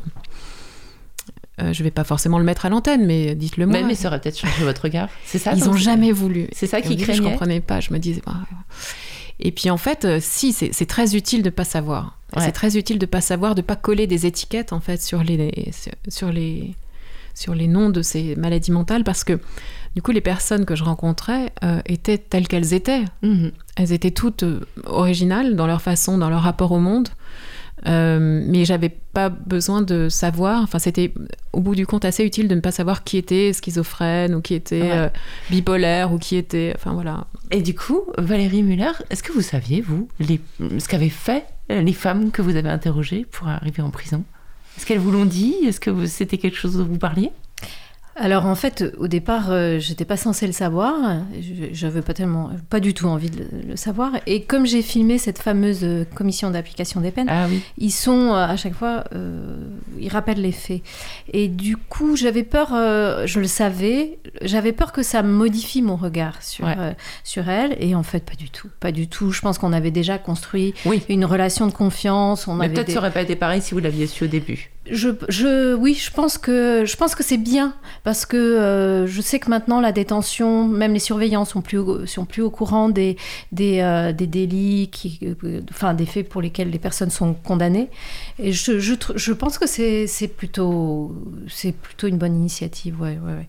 Et, et je trouvais ça important en tout cas pour le film qu'on ne soit pas du tout là-dedans, parce qu'en fait, ce que j'ai compris, euh, c'est que chaque délit, chaque condamnation, en fait, ça demanderait pratiquement un film. Bah oui. C'est toujours des, des, cas extrêmement complexes et, et on peut pas juste dire en, en deux lignes, euh, voilà. Donc, euh, c'était bien, en tout cas pour le film. Moi, je tenais absolument pas à, à en parler. Et voilà. Et, et la relation humaine a existé euh, au-delà de. eh ben, parlons encore de relations humaines, et cette fois dont euh, le monde est un théâtre, parce que dans un deuxième extrait qu'on va entendre, il va être question justement euh, bah, aussi des autres comédiens, parce qu'il y a Mhm. Thierry qui est un peu le fil conducteur et Mhm. qui parle avec beaucoup d'ailleurs de générosité hein, de, ses, de ses collègues. Il les aime Ouais. tous, il les admire. Je crois même qu'il est un peu amoureux des fois. Euh, mais bon, je sais pas. Euh, on ne sait pas. on ne sait pas. Mais on va, on, on va écouter un extrait où justement plusieurs autres euh, s'expriment. euh, et, et, et du coup, on- on- la question des a priori voilà, est vraiment posée dans leurs mots et, et dans leur tête. Ah, regarde. regarde, Oh. non, non, regarde là, regarde. Ah, Oh, c'est majesté. c'est le duc, sa majesté. Non, non, c'est- leur... Ça à genoux. Nouille. Ça à genoux. Toi, la très parfaite, la très idéale matérialisation du Dieu capital. Oh, inerte, qui remue l'univers devant ton éclatante majesté des siècles vivants. Sa genou, sa genou. Pardon. Eh ben, c'est ça ta scène? Ah oui, c'était, c'était Ah bah ma voilà, scène. bah oui, Ouais, les gars. C'était, j'étais possédé, Thierry. Mais non, je sais, t'es possédé. possédé. Je suis possédé par Paul Lafargue. Merci, Paul Lafargue. Tu sais, Thierry, le théâtre, s'il n'y avait pas ça, s'il n'y avait pas de théâtre aujourd'hui, ben les gens n'écouteraient pas tout ce qu'on dit en ce moment. Et ce que je viens de faire là, ça transgresse un peu ce qu'on fait habituellement, mais sans le théâtre, on n'aurait rien. J'ai une moitié de cerveau qui est pas paralysée, mais presque, mais ça m'empêche pas de jouer. Au contraire. Au début, des metteurs en scène, euh, tout le monde avait dit Ah, jamais, ils ne pourront jamais jouer euh, Le Roi Lear, Shakespeare, euh, Racine, c'est trop difficile. Aujourd'hui, on fait du Racine, on fait du, Shakespeare, on fait du Valère Novarina. Je me définis comme avant tout un artiste. J'écrivais beaucoup depuis l'adolescence et ça m'a jamais lâché. Je suis, je suis complexe. Je me vois de moins en moins comme une personne handicapée ou malade. Ça, c'est des, étiquettes qu'on met. C'est pas facile à vivre. Il y a des fois, on se sent jugé avant même d'avoir euh, tenté vraiment la rencontre. On- On est dans la catégorie euh, dont personne ne veut entendre parfois celle qui fait un peu peur, euh, ou là, celui-là maîtrise pas ses émotions, ou là, euh, peut-être euh, changer de, de trottoir.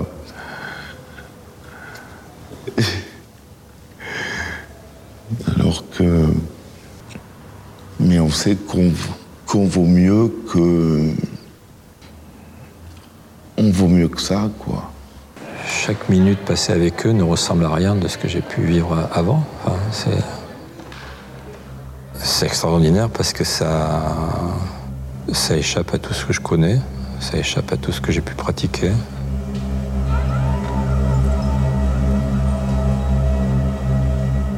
C'est des belles humanités.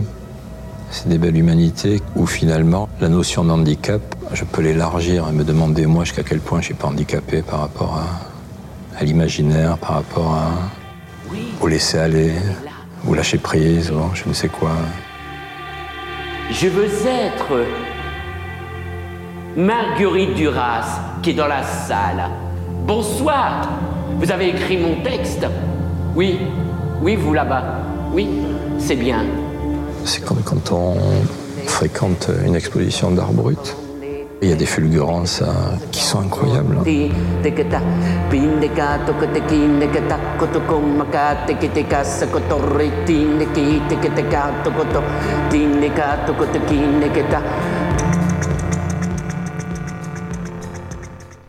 Voilà, on était dans le spectacle et dans le film Le Monde est un théâtre.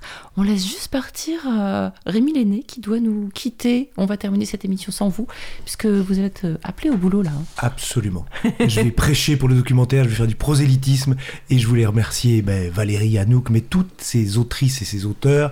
Et Philippe qui- Pujol qui va être avec et, nous dans, et dans Philippe, un instant. évidemment, qui nous donne accès, je dirais, à la complexité des êtres, comme vient de le dire, je ne sais pas qui, là, mais dans ton film, Anouk. Le metteur en Le scène. metteur en scène, comment contre- s'appelle-t-il? Michel Schweitzer. Voilà. Voilà, grâce à lui. Euh, voilà, et ça va vraiment contre les idées courtes et contre l'air du temps, et je vous en remercie. Merci beaucoup. Eh ben, merci à vous et à bientôt. voilà.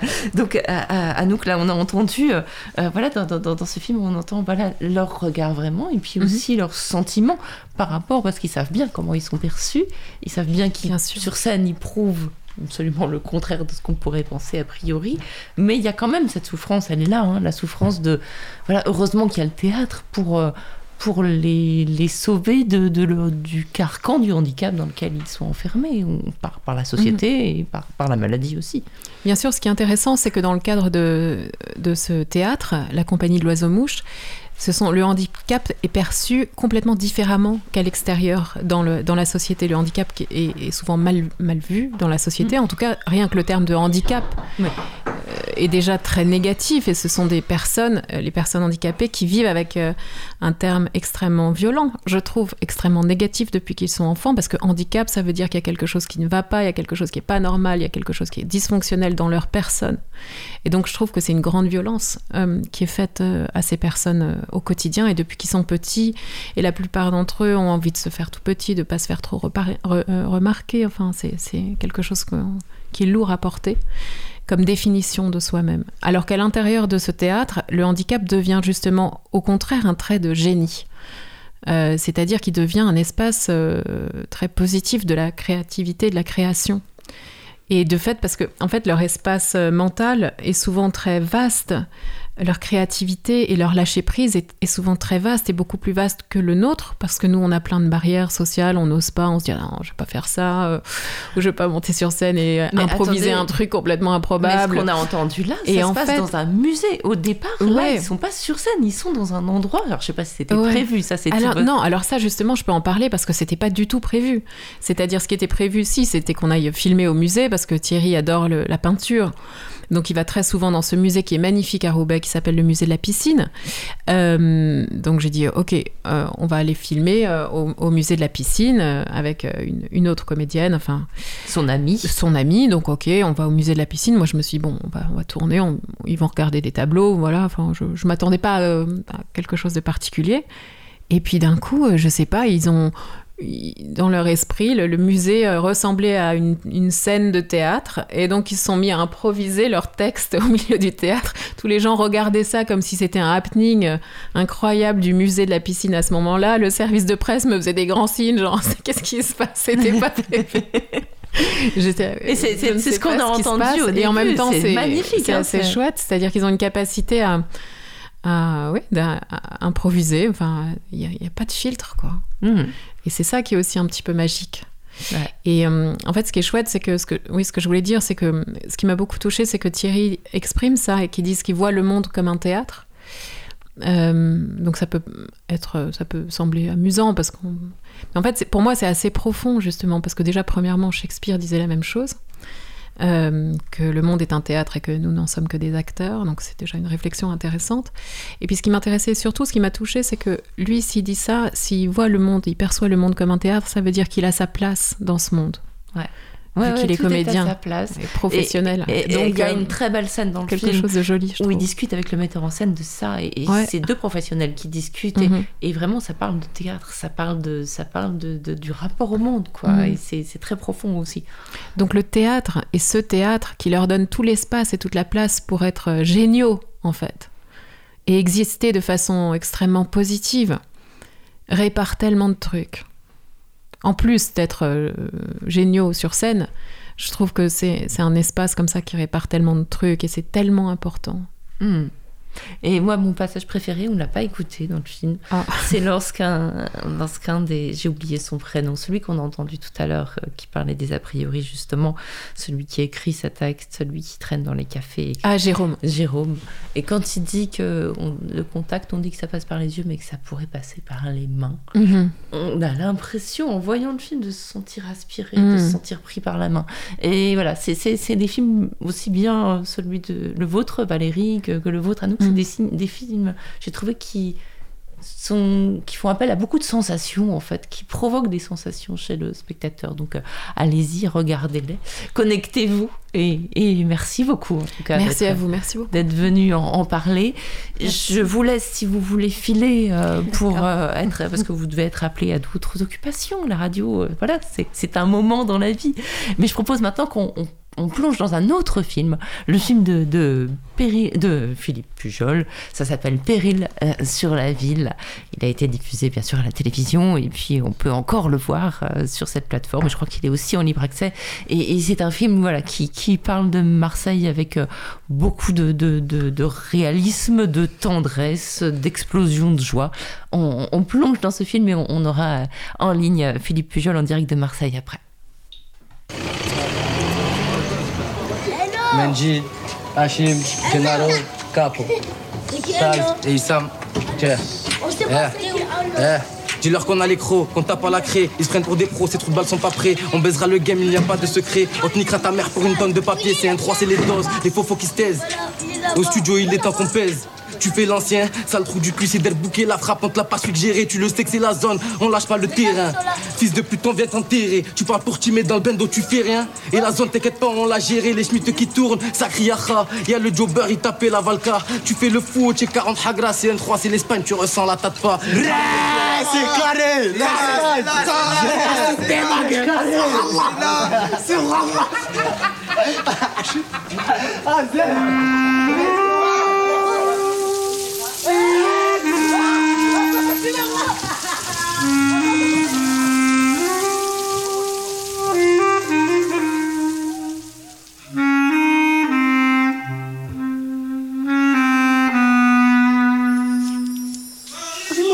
Jésus, de ton amour, de pardon de Jésus, de ton pardon, parlez-moi de mon amour pour toi.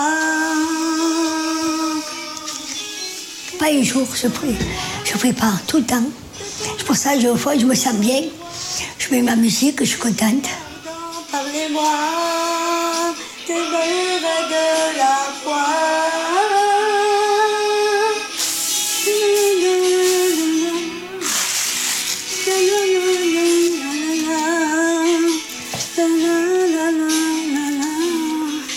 Voilà, ça c'est le chapelet de, de Daniel, qui est beaucoup cro- croyant. Et ça c'est le chapelet de, de Tonir. Ça c'est le chapelet de, de Cindy. Aussi, bon, quand elle le priait, et bon, maintenant, elle ne prie plus. Lui aussi, il priait avant, mais maintenant, il s'est levé de, de ça. Maintenant, pour lui, euh, c'est de rester dans la rue. Hein. Et ta mère, elle est où? Allez, Alex. Ton père, il est pas venu Non, mais pas, je parle plus avec lui. Il me parle pas de lui. Pourquoi tu veux pas que je parle de lui? Ça reste ton père quand même. Nada. C'est pas mon daron. Tu l'aimes pas? Nada. T'inquiète, on sera toujours là pour toi. C'est bon.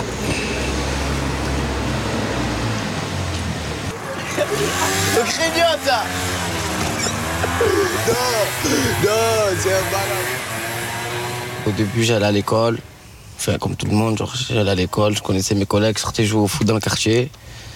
Et à force à force, je restais tout le temps dans le quartier, je connaissais tout le monde et voilà. comme des quoi on volait chez nous. C'est même pas on allait voler chez les gens, c'est on volait dans notre quartier, on, restait, on volait vite fait des trois bricoles pour, euh, pour s'acheter à manger, à fumer, des, conneries. Après, on a commencé avec mes collègues à, vendre un peu du stupéfiant, du shit, de la bœuf, de la coque. Une semaine après mes 18 ans, j'étais pas connu des services de police, jamais. Je me suis fait attraper pas loin, là, à Félix Piat, en train de vendre du stupéfiant. Et première condamnation, j'avais 18 ans, j'avais une tête de petite 16 ans. Et j'étais avec des gens, ils ont pris 20 ans, 15 ans. Et j'étais genre j'étais déconnecté un peu le, premier temps. Genre, euh, je, je, je savais pas, je savais même pas ce que je faisais là, où j'étais. J'ai fait 8 mois. Après, je suis sorti. Je suis resté 6 mois dehors et j'ai fait un an. Et je suis ressorti. Je pense que la juge a vu que j'avais envie de m'en sortir, que j'avais compris que c'était pas une vie. Elle m'a laissé une chance, elle m'a mis 8 mois de sursis. Et, voilà, je fais tout pour m'en sortir, arrêter de, de fréquenter le quartier, genre euh, rester dans la merde. Et voilà. Et voilà, on était dans Péril sur la ville, un film de Philippe Pujol qui je crois est avec nous au téléphone. Bonjour Philippe. Bonjour.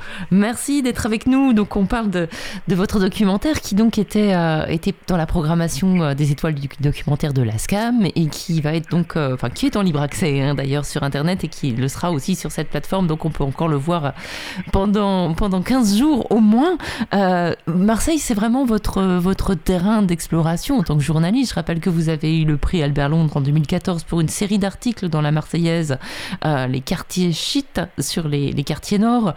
Euh, une de vos enquêtes a, d'ailleurs euh, servi de, point de départ au, film euh, Bac Nord, c'est ça qui est sorti il y, a, pas très longtemps. Et puis Marseille, bah, vous, vous- en, parlez euh, à l'écrit, en, filmant cette ville. Quel est votre rapport particulier à cette ville? On a l'impression qu'il y a, c'est voilà, c'est une, ville qui est inépuisable en termes de sujets. Ben, outre le fait que je sois d'ici, moi tout simplement, je suis, je de Marseille, donc j'ai des facilités pour euh, explorer la ville, mais surtout c'est une ville qui concentre à- sur un petit périmètre, dire un million d'habitants et une zone explorable, euh, toutes les problématiques de notre société euh, française, voire européenne. On a toutes les tous les défauts de notre démocratie sont présents à Marseille et toutes les beautés de nos habitants sont présents à Marseille. Donc euh, donc, ben, c'est en effet, euh, euh, c'est inépuisable. Oui, probablement. Je pense que c'est l'une des villes les plus intéressantes à explorer aujourd'hui quand on est journaliste, réalisateur ou écrivain.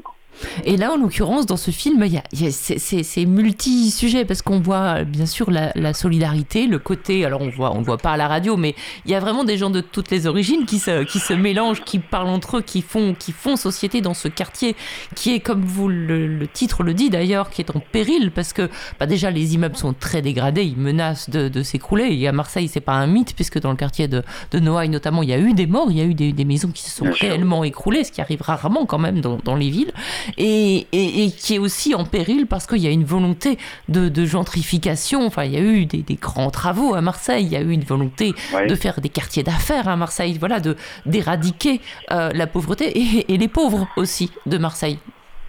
Ben, en fait, à Marseille, on est plus dans une problématique pour le moment d'aseptisation, de paupérisation, d'aseptisation de gentrification. La gentrification commence à exister dans certains quartiers, commence à se mettre en place, avec une forme de résistance de la population qui, à mon avis, gagnera à la fin. Et, euh, euh, mais par contre, la paupérisation est pour moi plus inquiétante que la gentrification très largement. Et euh, paupérisation, c'est c'est très c'est visuel, quoi. Ça se voit dans mon film et, et c'est même pire que dans mon film d'ailleurs. Et C'est des immeubles qui se fissurent et qui sont peu habitables, mais qui sont habités quand même. Et euh, comme vous l'avez dit, à Noël, le 5 novembre 2018, il y a eu 8 morts d'un immeuble qui s'effondrait sur eux d'un coup. Et, euh, et, et- voilà, donc euh, euh, ces, quartiers multiculturels, oui, c'est une des choses qui marche à Marseille, c'est-à-dire l'inclusion, j'aime pas le mot intégration, l'inclusion entre les différents, euh, différents, alors on va dire communautés, mais je préfère le mot, euh, c'est social en fait, hein, parce que on met du communautaire là il n'y en a pas toujours. Ça, ça a toujours existé, ça existe toujours. Moi, ce quartier, j'y ai grandi, exactement à l'endroit où il y a le film. Il n'était pas exactement comme ça. Il y avait beaucoup de gitans à l'époque et beaucoup plus de Corses et d'Italiens. Et aujourd'hui, ben, plus de Maghrébins, plus de Comoriens, mais c'est la paupérisation du quartier qui a fait que ces gens-là sont venus là. C'est absolument pas eux qui se sont regroupés à cet endroit-là pour créer une communauté, mais pas du tout. Il n'existe pas ça. Mais ceci dit, voilà, c'est- d'ailleurs très drôle parce que c'est la rue du jet d'eau, je crois, et la rue du petit bain, et on voit les gens qui, voilà, qui ouvrent les, les, les bouches d'égout, les, les bouches de, de- de- des pompiers pour pouvoir avoir un peu de fraîcheur en été, parce que c'est ça aussi. euh, on parle beaucoup de changement climatique, etc., mais il faut voir aussi que dans les quartiers euh, les plus pauvres, où il n'y a pas forcément une piscine en état, où il n'y a pas forcément euh, un accès facile. bon, à Marseille, il y a la mer pas très loin, mais, mais voilà, Ouais, dans, mais dans même, les, hein. dans les Ils quartiers. vont pas à la mer, hein. Bah non, pas forcément. Parce qu'il faut. pas Parce qu'il faut prendre le bus et qu'à Marseille, prendre le bus, c'est l'enfer. Parce que, euh, parce que, parce que tout, tout est compliqué, même parce que psychologiquement, ces gens-là ne se sentent pas le droit de sortir du quartier. Voilà, ils sont chez eux, alors certes, c'est dégradé, certes, le soir, c'est quand même un peu dangereux, mais, mais ils connaissent les pièges de leur propre quartier. Ils préfèrent connaître les pièges de leur propre quartier qu'aller dans d'autres quartiers à côté et se jeter dans d'autres pièges. Même s'il n'y en a pas, mais eux, ils en supposent. Et puis, et puis, il y a un regard, euh, euh, il y a un regard social qui est posé sur eux, qui fait que quand ils vont à la mer, euh, ils y vont vite, quoi. Ils y vont dans des horaires différents, enfin quand ils y vont d'ailleurs, tout simplement. Et donc, euh, en effet, ils ont plutôt tendance à passer des journées entières à alterner euh, l'été, hein, dire au cœur de l'été, la sieste, et de se mettre sous les jets d'eau. Bah, par, moment, quoi, ils ouvrent les, les grands jets d'eau, c'est très beau, mais c'est à la fois une esthétisation de la misère. Hein. Oui, tout à fait. Mais c'est ce qui se passe en aussi en banlieue parisienne au temps de canicule. Hein. C'est voilà, c'est on, on a tendance à criminaliser ça en disant oui, voilà, ils restent, ils respectent pas les, les, les équipements publics, mais en fait voilà, c'est leur accès à l'eau alors qu'ils n'ont accès à rien. ils ont accès à strictement rien et, euh, et, euh, et de toute façon, même quand ils ont accès à quelque chose, aujourd'hui on est passé dans un blocage psychologique lourd. On a on a fait on a fait intégrer chez, chez ces gens-là que euh, c'est pas pour eux. La culture c'est pas pour eux, le loisir de, de qualité n'est pas pour eux et c'est intégré dans les plus jeunes générations et donc ils n'y vont pas même si on leur fait la gratuité. Il faut vraiment là-dessus travailler. Il y a un boulot monstrueux à faire là-dessus. Mais euh, le blocage psychologique, il est encore plus fort que le- la problématique des transports ou, ou des tarifs, par exemple, pour ce qui est des, des lieux culturels. Mhm. Oui, c'est des voilà, c'est des mondes qui se qui ne communiquent plus. Et, et c'est assez drôle parce que dans il y a aussi beaucoup d'humour dans votre film. Et, et d'autodérision parce que euh, le gars qui vous dit qu'il veut s'en sortir, etc. Il vous dit ça avec un pétard à la bouche. Et euh, Ouais, et, et et voilà et c'est euh, c'est c'est ça qui est drôle c'est parce que c'est tout le paradoxe. Et il veut vraiment s'en sortir mais après ça il n'y a pas forcément le chemin. Mais en fait, il y a un problème de, de, de, de croyance. Il veut s'en sortir, il n'y croit pas vraiment. Il est très ambitieux, mais en même temps, il est toujours endetté. Il y a toujours un moment où il doit du fric à quelqu'un. Et quand on doit du fric, et ben, on va chercher le fric là où il est. Donc, c'est les réseaux de stup. Et donc, euh, donc euh, il n'arrive jamais à se sortir de cette sphère de l'endettement. Donc, il, dit toujours après j'arrête, mais il n'y a pas d'après. On recommence tout le temps. Ça, c'est plus le sujet de mes livres que de ce film. Finalement, on le voit dans le film aussi. C'est euh, il y a l'endettement qui crée des, des jeunes qui vont dealer gratuitement toute leur vie, enfin toute leur vie, toute leur jeunesse, pas toute leur Mm. vie, mais toute leur jeunesse. Et euh, non seulement ils gagnent pas d'argent, mais ils en doivent même. Et donc, euh, on les voit, les gamins qui sont dans, dans le film, dans le réseau de stupes, dans le film, on voit bien qu'ils par sur or, ça se voit, on voit bien qu'ils qu'ils n'ont pas d'argent. C'est flagrant. Quand euh, on entend que les réseaux de euh, font que les jeunes ne travaillent pas, c'est pas dans ce sens que ça marche, c'est dans un autre sens que ça marche. C'est parce qu'on a des quartiers ultra paupérisés qu'il y a des réseaux de stupes. Et, euh, et là, on le voit, parce que d'habitude, dans des documentaires, quand il y a des, des- des jeunes des réseaux, ils sont floutés. On les voit pas. Mais là, là, j'ai pas eu besoin de les flouter, puisqu'à aucun moment on dit que c'est un réseau de stupes. Donc, euh, d'un point de vue juridique, on peut leur laisser visage découvert. Ils vont pas tomber pour ça. Et, euh, et comme eux, ils acceptent d'être visage découvert, mais les voilà, le visage découvert. Donc, on voit qui ils sont, en fait. C'est des gamins, ils sont... C'est juste des gosses, un peu comme j'étais moi au même âge. euh, allez, je dirais pas plus turbulent, mais euh, euh, avec moins d'espoir. Et, et plus blessé aussi. On, on- on- dans l'extrait oui. qu'on a, qu'on a, qu'on a passé, là, on sent bien que le, le- le- petit gars là, qui, qui, qui est avec sa, sa grand-mère et, qui, et à qui la grand-mère dit Mais euh, voilà, rentre, ne passe pas ton temps dans la rue. Lui, voilà, lui, c'est sa manière d'exister, de, de, de- de- d'être comme ça aussi à fleur de peau, aussi, aussi à vif. Mais en même temps, voilà, c'est, c'est, c'est ça aussi qui fait tout, tout le sel de votre film, c'est d'avoir trouvé ces deux gamins euh, et qui, qui sont un peu les miroirs, voilà, qui donnent une responsabilité aux autres, aussi bien à la grand-mère qui, voilà, qui, qui fait tout ce qu'elle peut, qui, qui est une femme admirable, et, et, et puis aussi aux, aux- aux plus grands euh, qui, qui osent pas dire qu'ils étaient en prison alors qu'ils disent qu'ils étaient en vacances, quoi. Et, et qui en même temps, on sent bien que là, ça touche quand même quand ils se disent non, faut pas qu'ils tombent là-dedans, les petits. Enfin, ils ont quand même, euh, voilà, ils ont un regard sur les petits qui les remet un petit peu en cause. Je crois que c'est peut-être seulement ça qui peut les remettre en cause. Tout le temps. Tout le temps. De toute façon, ils s'appellent comme ça. Les petits, les grands, les Mm. parasites, les microbes, c'est les surnoms qui se donnent. Et euh, bon, c'est pas méchant, hein, faut pas le prendre au premier degré. Et, euh, et en fait, ils, euh, non, ils ont un regard réciproque sans arrêt. Les, les, les, les- ceux qui ont fait des, des mauvaises choses espèrent que les jeunes ne le fassent pas. Mais en même temps, ils ont peu d'espoir. Ils savent, en fait, ils connaissent déjà la trajectoire du gamin. Ils savent déjà qu'à un moment, il aura besoin d'argent euh, et que euh, le réseau la- l'aspirera à un moment pour faire le chouf d'abord et puis un peu plus après.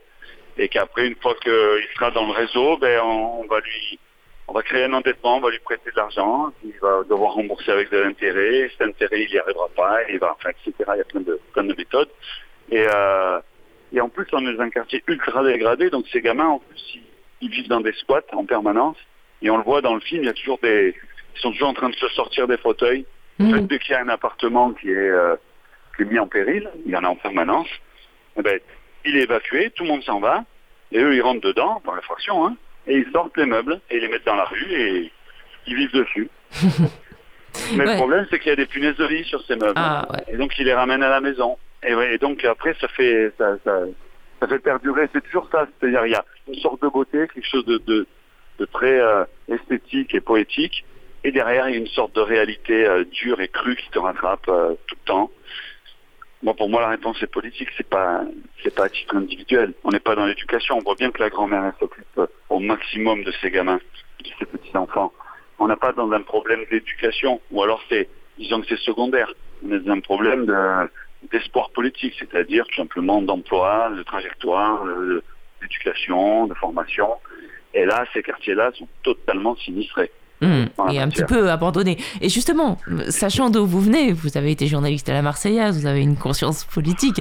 Et, et- et moi, je me disais, mais c'est vrai que quand on regarde euh, ces réseaux, euh, sans faire euh, de la morale sur la drogue ou quoi que ce soit, mais c'est quand même une organisation très capitaliste. Il faut quand même qu'à un moment, les ouvriers de la drogue prennent conscience de ça et, et, et- et se révoltent. Est-ce qu'il y a moyen, pour vous qui connaissez bien quand même tout ce, tout ce, Oui. tout ce phénomène, est-ce qu'il y a moyen qu'à un moment, ils disent ça suffit d'aller payer des grosses bagnoles à des gens qu'on voit jamais et qui nous exploitent? Mais en fait, ce qu'il y a, c'est que le trafic de stupes, c'est une sorte d'excroissance de- du capitalisme moderne. Mm. Et ça a formé des gamins qui sont particulièrement modernes euh, dans, dans leur conception, c'est-à-dire Ouais. qu'ils sont dans l'air du temps totalement, et qui veulent du fric rapidement, et euh, la réussite peut se faire au détriment des autres. On peut écraser l'autre. Une démarche à la, à la Bernard Tapie, quand on peut dire que Tapie, euh, il a eu une ascension, il a eu une ascension en marchant sur la tête des autres. Et eux, c'est ça, mais en pire, j'ai envie de dire, je sais pas si c'est en pire, mais euh, c'est équivalent dans, dans, dans les stupes. Et moi, je considère, là, j'ai une vision très marxiste hein, là-dessus, hein, que les, les, les gamins, ce- c'est-à-dire l'immense majorité de ceux qui sont dans les réseaux, 95%, c'est le lumpen prolétariat, c'est le sous-prolétariat de, de Marx. C'est-à-dire des, des gamins qui sont exploités par ce système et qui, pour s'en sortir, donc le système des stupes, et pour s'en sortir, ne, euh, accentuent le système, se disent, mais moi, j'aurai ma part, pour moi, ça va marcher à un moment ou à un autre. C'est-à-dire qu'ils ont beau en être des victimes, ils en sont les premiers gardiens, les premiers défenseurs. Donc je ne crois pas à la possibilité euh, symbolique de faire une sorte de syndicat pour qu'ils se pour qu'ils s'unissent, parce que leur volonté, c'est vraiment de devenir plus gros en fait. Hmm. Mais en fait, pour beaucoup, c'est très simple. Les gamins qui sont dans, dans le film, qu'on voit qui parlent pas beaucoup, tous ceux qui sont au début, comme il y a le chant, Oui. quand il y a Kabir qui chante au début, vous avez passé l'extrait, et ceux qui sont autour et qui, qui crient à la fin, ben, ceux-là, quand il y a eu le premier confinement, les réseaux de stupes de petite ampleur ont été euh, dissous. Parce que la police avait un moyen tout simple, puisqu'il y avait des regroupements, on pouvait dissoudre des regroupements. On n'avait même pas besoin de prouver une, trans- une, une transaction, Ouais. ce qu'on est obligé de faire d'habitude. Là, on pouvait dire, ben, vous dégagez, euh, vous n'avez rien à foutre là. Donc les réseaux- ce réseau-là, il n'a il a pas réussi à, à survivre au, au confinement. Ben, les gamins, ils avaient plus les 30 euros, 20 euros, 15 euros qui se faisaient par jour. Ils ne pouvaient plus aller euh, dans les chambres d'hôtels miteux comme ils le font, parce que pour beaucoup de gamins, ils n'ont plus de parents. Ils ne pouvaient plus allaient dans les, des, des hôtels miteux et donc ils allaient dans les squats. Et beaucoup sont tombés malades, piqués par les punaises de lit et dans des états de une dégradation importante de, bah, de, de, de la santé, quoi, à cause des ces squats-là, faut voir comment ils sont, hein. C'est dégueulasse, dégueulasse. Avec l'humidité et tout. Et donc ça a posé un problème direct sur la santé, le, le, le fait qu'ils soient. Et pour autant, dès que le confinement s'est fini, les réseaux sont partis, ils sont revenus. Oui, oui. Ah oui, Ils mais sont c'est revenus sûr. et que- tout a repris, et ils étaient contents, ils se sont organisés autrement, ils ont fait des choses un peu différemment. Et là, aujourd'hui, euh, aujourd'hui, ils se portent bien, j'y passe régulièrement et le réseau est, est reparti. Ça dit beaucoup de, de, de, de la perte d'espoir dans toute institution, que ce soit l'école, que ce soit la protection de l'enfance, que ce soit ils sont l'État en général. On les voit dans le film, Ouais. hein, l'école est Oui, là. bien sûr. La, la, la, la protection les éducatrices a des, a des petits succès. Et en fait, heureusement qu'ils sont là. Ouais. C'est-à-dire que le, le, le problème n'est pas qu'ils soient pas là. Le problème, c'est qu'ils sont pas suffisants. Ouais. Et euh, donc déjà, l'école est dans un état à Marseille, euh, ça c'est assez connu, de dégradation avancée. Euh, alors peut-être dans toute la France c'est comme ça, mais nous c'est x10, quoi, c'est toujours pire. Et donc euh, on est dans une situation dramatique avec euh, une, un- le besoin d'une aide d'État euh, immense et, et européen, hein, Mhm. une aide européenne euh, qui est nécessaire et qui doit arriver, il n'y a pas d'autre solution. Mais euh, en plus, euh, voilà, voilà des quartiers qui ont été... Moi j'en suis l'exemple, mes parents sont partis dans la fin des années 80, quand ça se paupérisait, mais ils avaient encore les moyens de partir.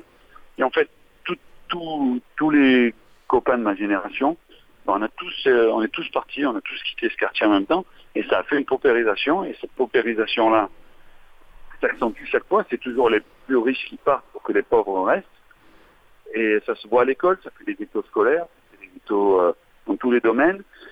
Ce qui veut dire que c'est plus une question seulement de, de moyens, c'est une question de mixité. Hmm. Donc ça veut dire que quand on va reconstruire des immeubles ou des bâtiments, il va falloir créer de la mixité sociale, ce que, ce que l'on sait faire à Marseille, ce qui existe dans certains quartiers, ce qui marche. Eh ben ça pas- va, on va terminer sur ce- voilà, effectivement, ça existe à Marseille et ça fonctionne. Et là-dessus, on peut quand même être être content euh, de, de que quelque chose fonctionne à, à Marseille. Bien sûr, il y a des choses pour lesquelles on est, on est bon à Marseille quand même. hein. Déjà, on n'a pas fait les erreurs des autres, parce que comme on a pris 40 ans de retard, on n'a pas eu le temps de faire toutes les erreurs qu'ont fait tous les autres. Et euh, mais, euh, mais pour ce qui est du lien social entre les gens, Marseille, c'est un exemple. C'est une ville où, même si ça se fait parfois dans la douleur, ça se fait toujours. Quoi, la, la- la- enfin, il y a eu les pieds noirs, les Arméniens, il y a eu euh, de grandes vagues d'immigration bah, avec des, des- des dizaines de milliers qui arrivaient d'un coup dans une ville comme Marseille. Ça a toujours marché, marché dans la douleur, mais ça a toujours marché. Il y a toujours une inclusion qui se fait. Très bien, merci beaucoup Philippe Pujol, merci pour euh, d'avoir été avec nous ce matin et puis euh, et puis merci pour ce film qu'on peut qu'on peut regarder et qui est un film je veux dire euh, rugueux, réaliste, euh, tendre euh, et instructif. Merci à vous. Au revoir. Au revoir. Mélocotone et boule d'or, deux gosses dans un jardin.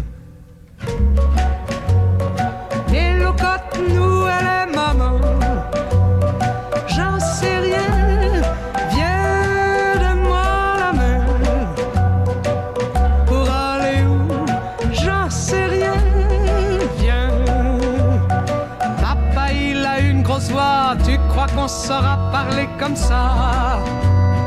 J'en sais rien, viens, donne-moi la main. Mélocotonne, mémé, elle rit souvent. Tu crois qu'elle est toujours contente. J'en sais rien, viens, donne-moi la main. Perrine, elle est grande, presque comme maman. Pas avec moi? J'en sais rien, viens, donne-moi la main. Christophe, il est grand, mais pas comme papa.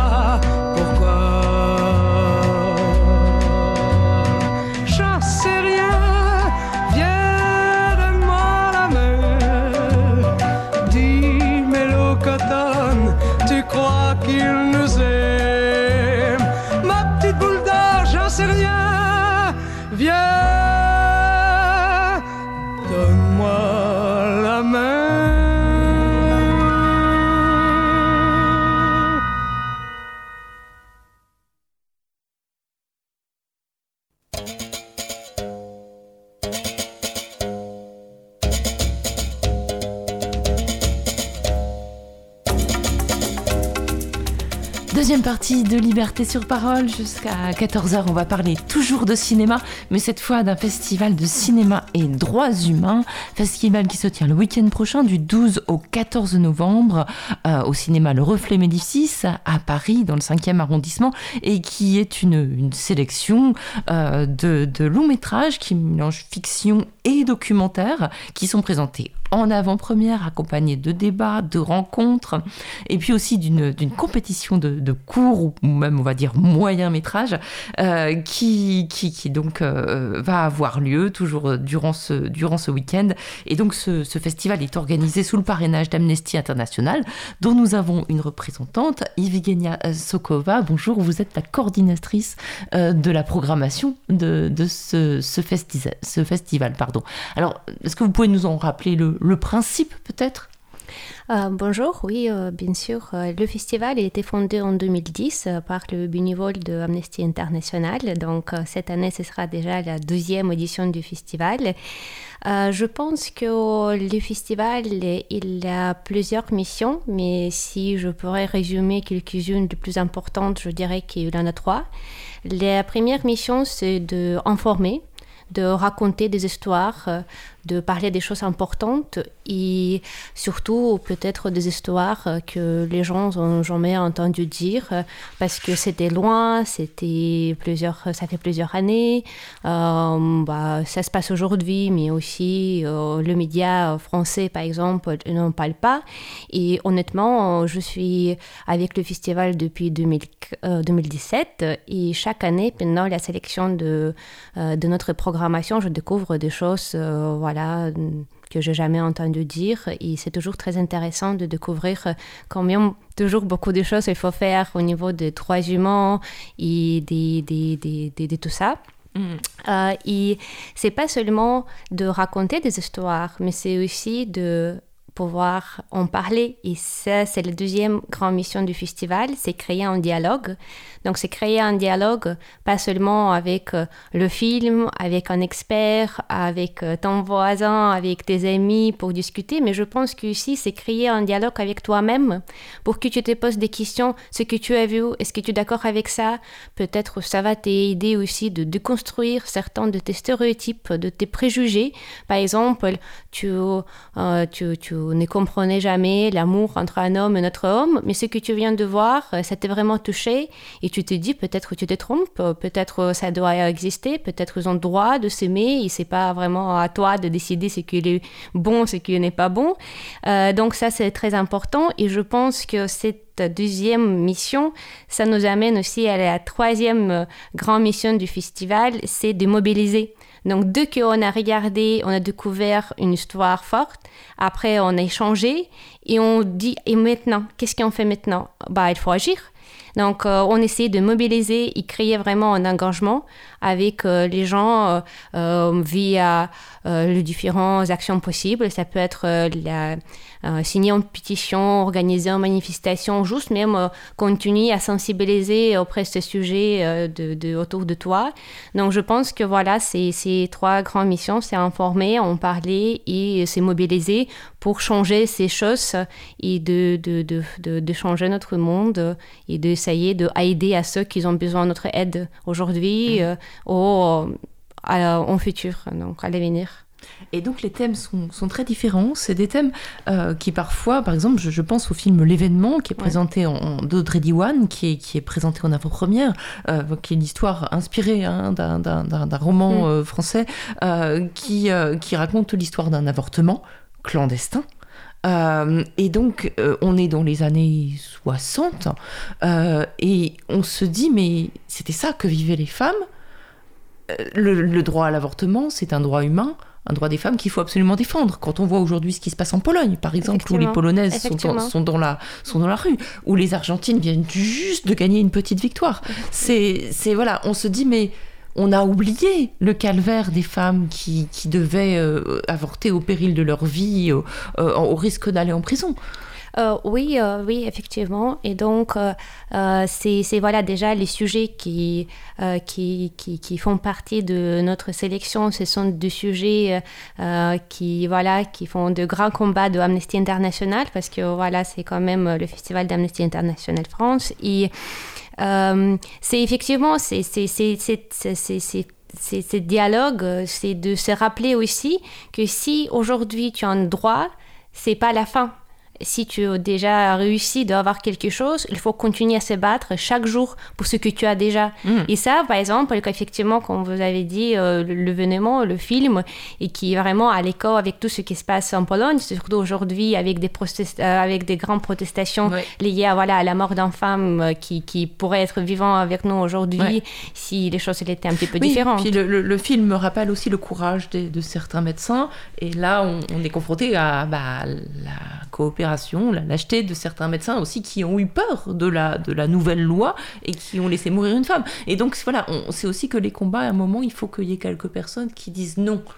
Je pense, oui, mais je pense aussi, par exemple, dans ce film, euh, il a un autre aspect. Il a un autre aspect de suprématie euh, euh, masculin qui pense qu'ils ont le droit de décider ce qui est mieux pour une femme, euh, qu'est-ce que qu'est-ce que elle doit vivre, comment elle doit vivre, à quelle chose elle avoir droit et, donc ça c'est aussi ça rappelle quelque chose que c'est pas seulement on peut dire euh, euh, le droit à une femme à l'avortement mais c'est aussi le droit à penser et vivre comment elle veut comment elle le sent. S'il ne veut pas rester une femme de foyer c'est c'est le choix à elle c'est seulement elle qui doit le décider et, euh, Et ça, euh, ça fait écho à un autre film qui est dans votre programmation, euh, Écrire avec le feu, Writing with Ouais. Fire, qui est un film qui se passe en Inde, Ouais. qui raconte l'histoire de femmes d'une région assez reculée, euh, très rurale de l'Inde.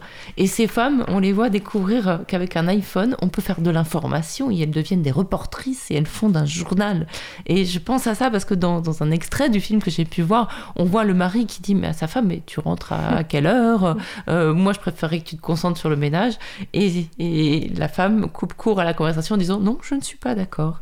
Et on voit que ces femmes s'émancipent et que tout d'un coup, elles ont un rôle euh, pour transformer leur société, pour alerter sur, sur ce qui ne va pas, et elles ont un rôle qui dépasse le foyer. Mm, Oui, avec ce film, euh, ce sont vraiment les femmes très courageuses parce que euh, ils sont, mm, ils sont obligés de confronter à plusieurs euh, grandes problématiques. Déjà parce que euh, ils sont Dali, donc euh, c'est mm, c'est même pas une caste, mais c'est même en dessous des castes, c'est intouchable. Voilà, ils ont pas de statut, ils ont rien du tout. Et donc si déjà tu appartiens à ces castes, donc euh, c'est que tu tu droit à rien. Mais si tu es une femme en plus, de, tu es totalement invisible. Et donc par exemple les euh, on, attend souvent, malheureusement, avec des actualités qu'il y a beaucoup de viols de femmes en Inde, et la plupart de ces femmes, ce sont des femmes d'Ali. Et donc, euh, les, les polices, elles ne font rien du tout, et c'est très difficile même d'ouvrir un cas juridique pour procéder à, pour trouver des coupables de faire quelque chose, parce que c'est vraiment les, les gens de troisième, quatrième sorte. Et donc, c'est c'est très, très compliqué déjà ça. À part de ça, euh, déjà le média, il est euh, très euh, masculin, il n'a pas vraiment de femmes, elle doit aussi se battre, de se prouver en tant que professionnelle.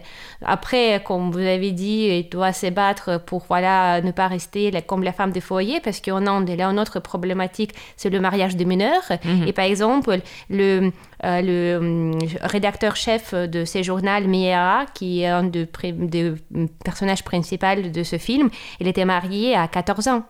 Et, ça, c'est vraiment c'est la destin de beaucoup de filles qui sont mariées assez tôt. Et, euh, parce que aussi souvent, sans avoir un mari, tu n'as pas droit de loyer en logement, tu n'as pas droit de faire plusieurs choses parce que c'est pas c'est pas normal pour une femme de choisir ce qu'elle veut faire. Hmm. Oui, donc les droits des femmes sont bien représentés dans, dans cette sélection à travers deux films d'époques différentes, de pays différents, et on voit que le, le- le combat euh, continue. Vous avez évoqué tout à l'heure la, la liberté sexuelle, euh, Die Grosse Freiheit, un film autrichien, euh, se penche sur une histoire, une fiction, hein, mais ça se passe après la, première, la Seconde Guerre mondiale en, en Autriche, donc, euh, et, et- et c'est un, un homme homosexuel qui, qui, qui essaye de, de survivre dans un milieu parfaitement homophobe, où, enfin, où c'est même pas euh, concevable euh, socialement d'être homosexuel, et lui, il, il peut pas vivre, euh, donc il décide de, de, voilà, de revendiquer ça et de trouver l'amour homosexuel, même en prison, puisqu'il est mis en prison. Et, donc ça dit beaucoup, euh, on a beaucoup parlé euh, euh, récemment des fameux camps de rééducation, comme si l'homosexualité était un choix, une maladie. Encore aujourd'hui, en 2021, il y a des gens qui pensent ça. Et donc là, du coup, avec ce- cette fiction, on, perçoit, on comprend que, c'est quelque chose qui a toujours existé, qui existera toujours et qui est normal. Quand je parlais de mission du festival, euh, je, je dis que euh, j'apprends toujours quelque chose de nouveau. Et ça, c'est un bon exemple pour dire qu'est-ce que j'ai appris, parce que j'étais vraiment choquée euh, que pour- dans ce film, on parle de l'article 175 de Code pénal, Ouais. qui, voilà, qui dit que être homosexuel, c'est c'est- c'est un crime. Mhm. Euh, et moi, j'étais choquée quand j'ai découvert que cet article, elle était euh, annulé seulement en 1994 en Allemagne. Ça Ouais. fait 20 ans. C'est pas, en c'est pas France, tant. 85, c'est pas beaucoup. Enfin, c'est quand même. Et voilà. euh, ça, c'est par exemple, c'est pour moi, en plus, maintenant, on connaît bien Berlin, on connaît bien Ouais. comment, voilà, euh, certaines villes euh, de Allemagne sont tellement les villes ouvertes, euh, qui, qui sont, voilà, tu peux rencontrer différents gens, Ouais, ouais. et, et voilà, il y a plein de choses extraordinaires qui se passent, et tu te dis comment c'est possible? Il y a 20 ans en Allemagne, c'était c'était- c'était interdit, c'était un crime. Et donc, aujourd'hui, comme vous avez dit, effectivement, euh, il y a à peu près... euh, 80 pays au monde où c'est euh, c'est reste illégal d'être homosexuel et dans certains pays malheureusement c'est pas euh, la peine de prison mais c'est la peine La de mort. peine de mort, absolument, oui. Euh, et c'est voilà c'est pour ça on essaie euh, euh, de en parler pour que ça ne se passe pas comme par exemple avec les droits à l'avortement, que tout ce qu'on a gagné il y a 20 ans, maintenant on peut le perdre. Donc Mhm. c'est pareil, c'est toujours, il faut continuer à se battre, de se prouver que tu dois à être ce que tu veux être. Et c'est euh, c'est c'est vraiment un très, très beau film qui, Mhm. qui, qui donne des choses, beaucoup de choses à réfléchir euh, sur, euh, sur ce qui est OK et pas dans notre société. Un autre thème qui est présent à, à double titre hein, dans, dans- dans le festival, c'est le thème des migrations. Euh, et ça l'est avec un, un film que, que, voilà, qui- que j'aime beaucoup, qui s'appelle Shadow Games, euh, qui, est, qui est un film qui, qui parle de, de leur point de vue euh, de mineurs qui, qui, qui, pour se donner du courage, pour traverser cette épreuve terrible que sont le passage des frontières à travers euh, les, barbelés, à travers euh, les risques de mourir, d'être arrêtés, euh, voilà, disent qui- que c'est un jeu. Et voilà, ils sont. Tout à fait ambivalent parce qu'à la fois c'est des personnes, c'est des, c'est des, jeunes gens extrêmement courageux euh, qui, qui, qui, jouent leur vie et en même temps c'est des, ado- des adolescents qui jouent aux jeux vidéo. C'est les deux à la fois et heureusement que ça reste un peu des enfants. Euh, mais ce, ce film est, est très intéressant parce que ça mélange des images tournées par les deux réalisatrices et des images tournées par les jeunes eux-mêmes qui ont documenté leur, euh, leur parcours migratoire à travers euh, leur téléphone portable et aussi des images, je sais pas si c'est des images de, de, de- voilà qui, qui, qui viennent d'une banque d'images de, gens qui d'ONG qui, qui recouvrent, Mm. enfin qui récupèrent, je crois, des, des, des images tournées par, des, des exilés qui documentent leur parcours. Euh, oui, mais après, euh, à part de tout ça, c'est que aussi très intéressant avec euh, ce film, parce que je pense que si on prend un exemple de toutes ces trois missions dont j'ai nommé pour le festival, peut-être ce film, il ressemble tout- toutes les trois, parce qu'il informe sur la situation, qu'est-ce qui se passe, il crée un dialogue pour voilà, vraiment parler avec chaque adolescent, avec chaque enfant, qu'est-ce qui se passe dans sa vie, et d'essayer voilà, de aussi comparer les histoires différentes, mais aussi, et c'est une des plus grandes parties de ces projets, c'est de mobiliser et de, de pouvoir changer quelque chose. Donc c'est vraiment pas seulement en film, mais c'est un grand projet euh, transmédia des deux réalisatrices, parce que à part euh, de ce film, il a une exposition photo, il a un manifeste à signer, euh, il a aussi de, de commentaires plus courts euh, qui racontent davantage l'histoire euh, euh, particulière de chaque euh, euh, parce qu'ils continuent leur chemin, et, etc. Et donc, euh, normalement, il est prévu que euh, l'année euh, prochaine, en, voilà, 20- 2022, euh, vers les journées mondiales de réfugiés, euh, d'où personnages de ce film, ils vont aller à la Commission européenne, euh, à Parlement européen pour présenter cette pétition et pour demander vraiment les États européens de changer leurs règles et pour vraiment respecter, respecter les, Les toutes- droits des enfants, voilà. Effectivement, de respecter tous les documents signés euh, pour protection de l'enfance et tout ça, parce que c'est ce qu'on voit aujourd'hui. Il y a beaucoup de violations de ce droit et c'est pour ça que c'est vraiment un grand mouvement pour, euh, grâce à l'histoire de ces garçons, d'essayer de changer quelque chose euh, au mieux. Mhm. Il y a aussi une chose importante, je crois, pour avoir euh, regardé le film et puis, euh, et puis entendu des, des propos des, des réalisatrices, euh, c'est aussi, ce film provoque aussi une prise de conscience des traumatismes, du choc post-traumatique que, que, que vivent, que, que subissent ces enfants, et en l'occurrence même ces adultes, hein, quand ils ont subi un parcours migratoire aussi, aussi violent, aussi pénible. Et, et ça, je crois que partout où ils arrivent dans un endroit à peu près Mhm. sûr, euh, c'est très difficile de faire reconnaître ça et de soigner ça, ce qui peut avoir des graves conséquences pour les sociétés d'accueil. Euh, S'il n'y a pas la conscience de- de- d'avoir vécu des choses terribles, qu'il faut écouter, savoir écouter, savoir soigner, euh, voilà, sa- savoir vraiment euh, prendre connaissance et tenir compte de ça. Et ces films peuvent peut-être le, le faire ressentir en tout cas. Ah oui, c'est sûr, parce que euh, si on réfléchit euh, sur les différents euh, moments mm, compliqués dans le film, on voit déjà des garçons qui, à 14 ans, 15 ans, ils disent Ah bah non, j'arrive en Italie, je vais jamais bouger. Ah non, c'est fini, je fais tous les voyages pour ma vie euh, aller venir, euh, je veux plus bouger, je veux rester ici, je veux plus marcher, je veux pas avoir ni train, ni avion, ni rien du tout. Mm. Parce qu'ils ont tellement stressé et pour eux maintenant le voyage c'est pas comme pour nous. Pour aller aux vacances c'est super on profite on regarde le forêt un petit promenade. Mais pour eux c'est vraiment quelque chose rempli de tellement de choses dangereuses négatives. Euh, c'est vraiment euh, ils parlent et c'est c'est comme voilà vous avez dit que c'est un jeu et c'est c'est c'est c'est c'est parfois choquant aussi d'entendre comment euh, ils parlent de ça. Ah bah soit tu mords soit tu vis Mhm. comme ça Oui, oui, oui, et c'est vraiment c'est ces émotions comme ça c'est vraiment comme comme les jeux vidéo quand on joue Voilà. c'est vraiment bah, ça se mord ça ça ouais on essaye Mhm. et euh, ça, c'est c'est- vraiment... et après aussi, quand euh, je dis que ces dialogues, quand ils parlent, ils racontent leur parcours, ils disent... euh, bah, imaginez, vous vivez dans un pays, vous ne pouvez pas aller voir un médecin, vous ne pouvez pas aller à l'école, vous pouvez faire ce que vous voulez, vous ne pouvez pas porter ce que vous voulez. Aimeriez-vous vivre dans ces pays? Oh non. Moi, j'étais heureuse à Syrie, mais je suis obligée de partir parce qu'il n'y a plus de ma ville, il a Mhm. tout bombardé, je plus de mon, mon père, euh, j'ai ma mère qui est malade, moi, je n'ai pas d'enfance. Si vous pensez que c'était mon choix pour n'importe quelle raison, je sais pas. Moi, je suis obligée de le faire, je suis forcée, et c'est très, très compliqué de le faire. Mhm. Donc, c'est c'est- c'est vraiment des, des témoignages très, euh, très puissants.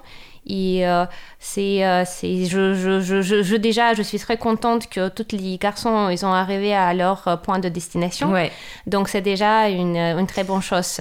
Voilà. Mais Et et- si- eux sont arrivés, mais combien ne sont pas arrivés Effectivement. Mm. C'est pour ça que ces projets, ils aident vraiment de mettre la lumière à toutes les autres qui continuent leur game, euh, leur jeu, pour, pour pouvoir euh, avoir une chance, euh, pas seulement parfois à un meilleur avenir, mais juste pour en venir, juste Mm. pour avenir. Ouais, pour survivre en fait. Ouais. Et et il y a un autre film que je voudrais qu'on évoque très très rapidement. Mhm. Euh, c'est un documentaire cette fois qui est classé dans les courts métrages, qui est programmé je crois le samedi soir en séance spéciale et qui parle de ce qui se passe en ce moment, enfin pas de ce qui se passe en ce moment, mais de, de ce qui se passe à la frontière euh, franco-italienne, euh, dans les montagnes, à Briançon, et qui explique cette solidarité euh, des, des habitants et des associations, justement, à Briançon, qui ont, qui ont créé un lieu, qu'ils ont été obligés, alors ça c'est pas dans le film, mais ça a un écho très fort avec l'actualité, puisque en ce moment même, il y a quand même euh, 200 personnes qui, qui sont, plus de 200 personnes qui sont encore,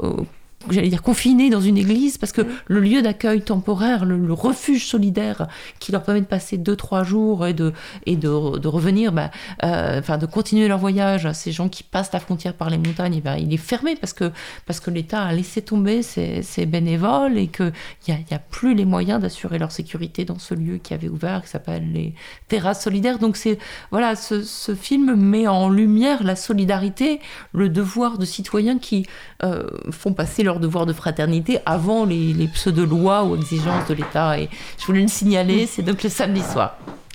Voilà. Eh bien, en tout cas, voilà, ce, juste peut-être dire un, demi-mot de la, de la marraine cette année, la marraine 2021. La marraine, c'est donc euh, Laurence Lascari. Oui, euh, euh, Laurence Lascari, c'est très symbolique. Je pense que cette année, elle est la marraine de cette édition parce qu'elle lutte beaucoup pour l'égalité de femmes hommes dans le monde du cinéma. Et cette année, on a plusieurs réalisatrices, on a plus de réalisatrices que réalisateurs, peut-être pour Yes. la première fois. et donc, euh, voilà, elle est euh, comme productrice, coprésidente et cofondatrice de Collectif 50-50. On connaît bien, et, oui. et, euh, et voilà, elle sera présente pour la soirée d'ouverture, la clôture et aussi les, les coprésidents du jury de court-métrage. Donc, elle va décerner avec les autres membres du jury et le prix du jury, le prix de grand prix des droits humains et le public, ils pourraient choisir leur court-métrage préféré par, voilà, par ses potes de public. Euh, Evgenia Sokova, merci beaucoup. Je rappelle que vous êtes la coordinatrice de ce festival des films et des droits humains qui a lieu donc au cinéma Le Reflet Médicis ce week-end. Et euh, c'est un prix modique puisque je crois que c'est 6 euros, je crois, la, la place. 6,50. 6,50 euros la place. Donc moins cher qu'une place de cinéma euh, voilà, au- ailleurs. Merci beaucoup. Et donc, bah, ce week-end, les auditeurs et moi allons Oui, tous venez nous- nombreux, nombreuses, on vous attend. Merci, beaucoup. Et c'est la fin de cette euh, première de Liberté sur parole sur euh, Radio Cause Commune. On se retrouve bien sûr lundi prochain entre midi et 14h pour un nouveau numéro de Liberté sur parole. Mais tout de suite, je cède le micro à Jérôme Sorel. Bonjour. Bonjour, Eugénie, bonjour. Alors, c'est euh, Rayon Libre, c'est ça? Rayon Libre, exactement. Alors, où nous roulez-vous aujourd'hui? On va aller rouler dans Paris avec Marjolaine qui nous propose un petit guide et même un joli guide pour aller se promener à Paris et ses environs. Et on va parler de ça avec Marjolaine Cox. Eh bien, bonne émission à tous les deux. À la semaine prochaine. Au revoir.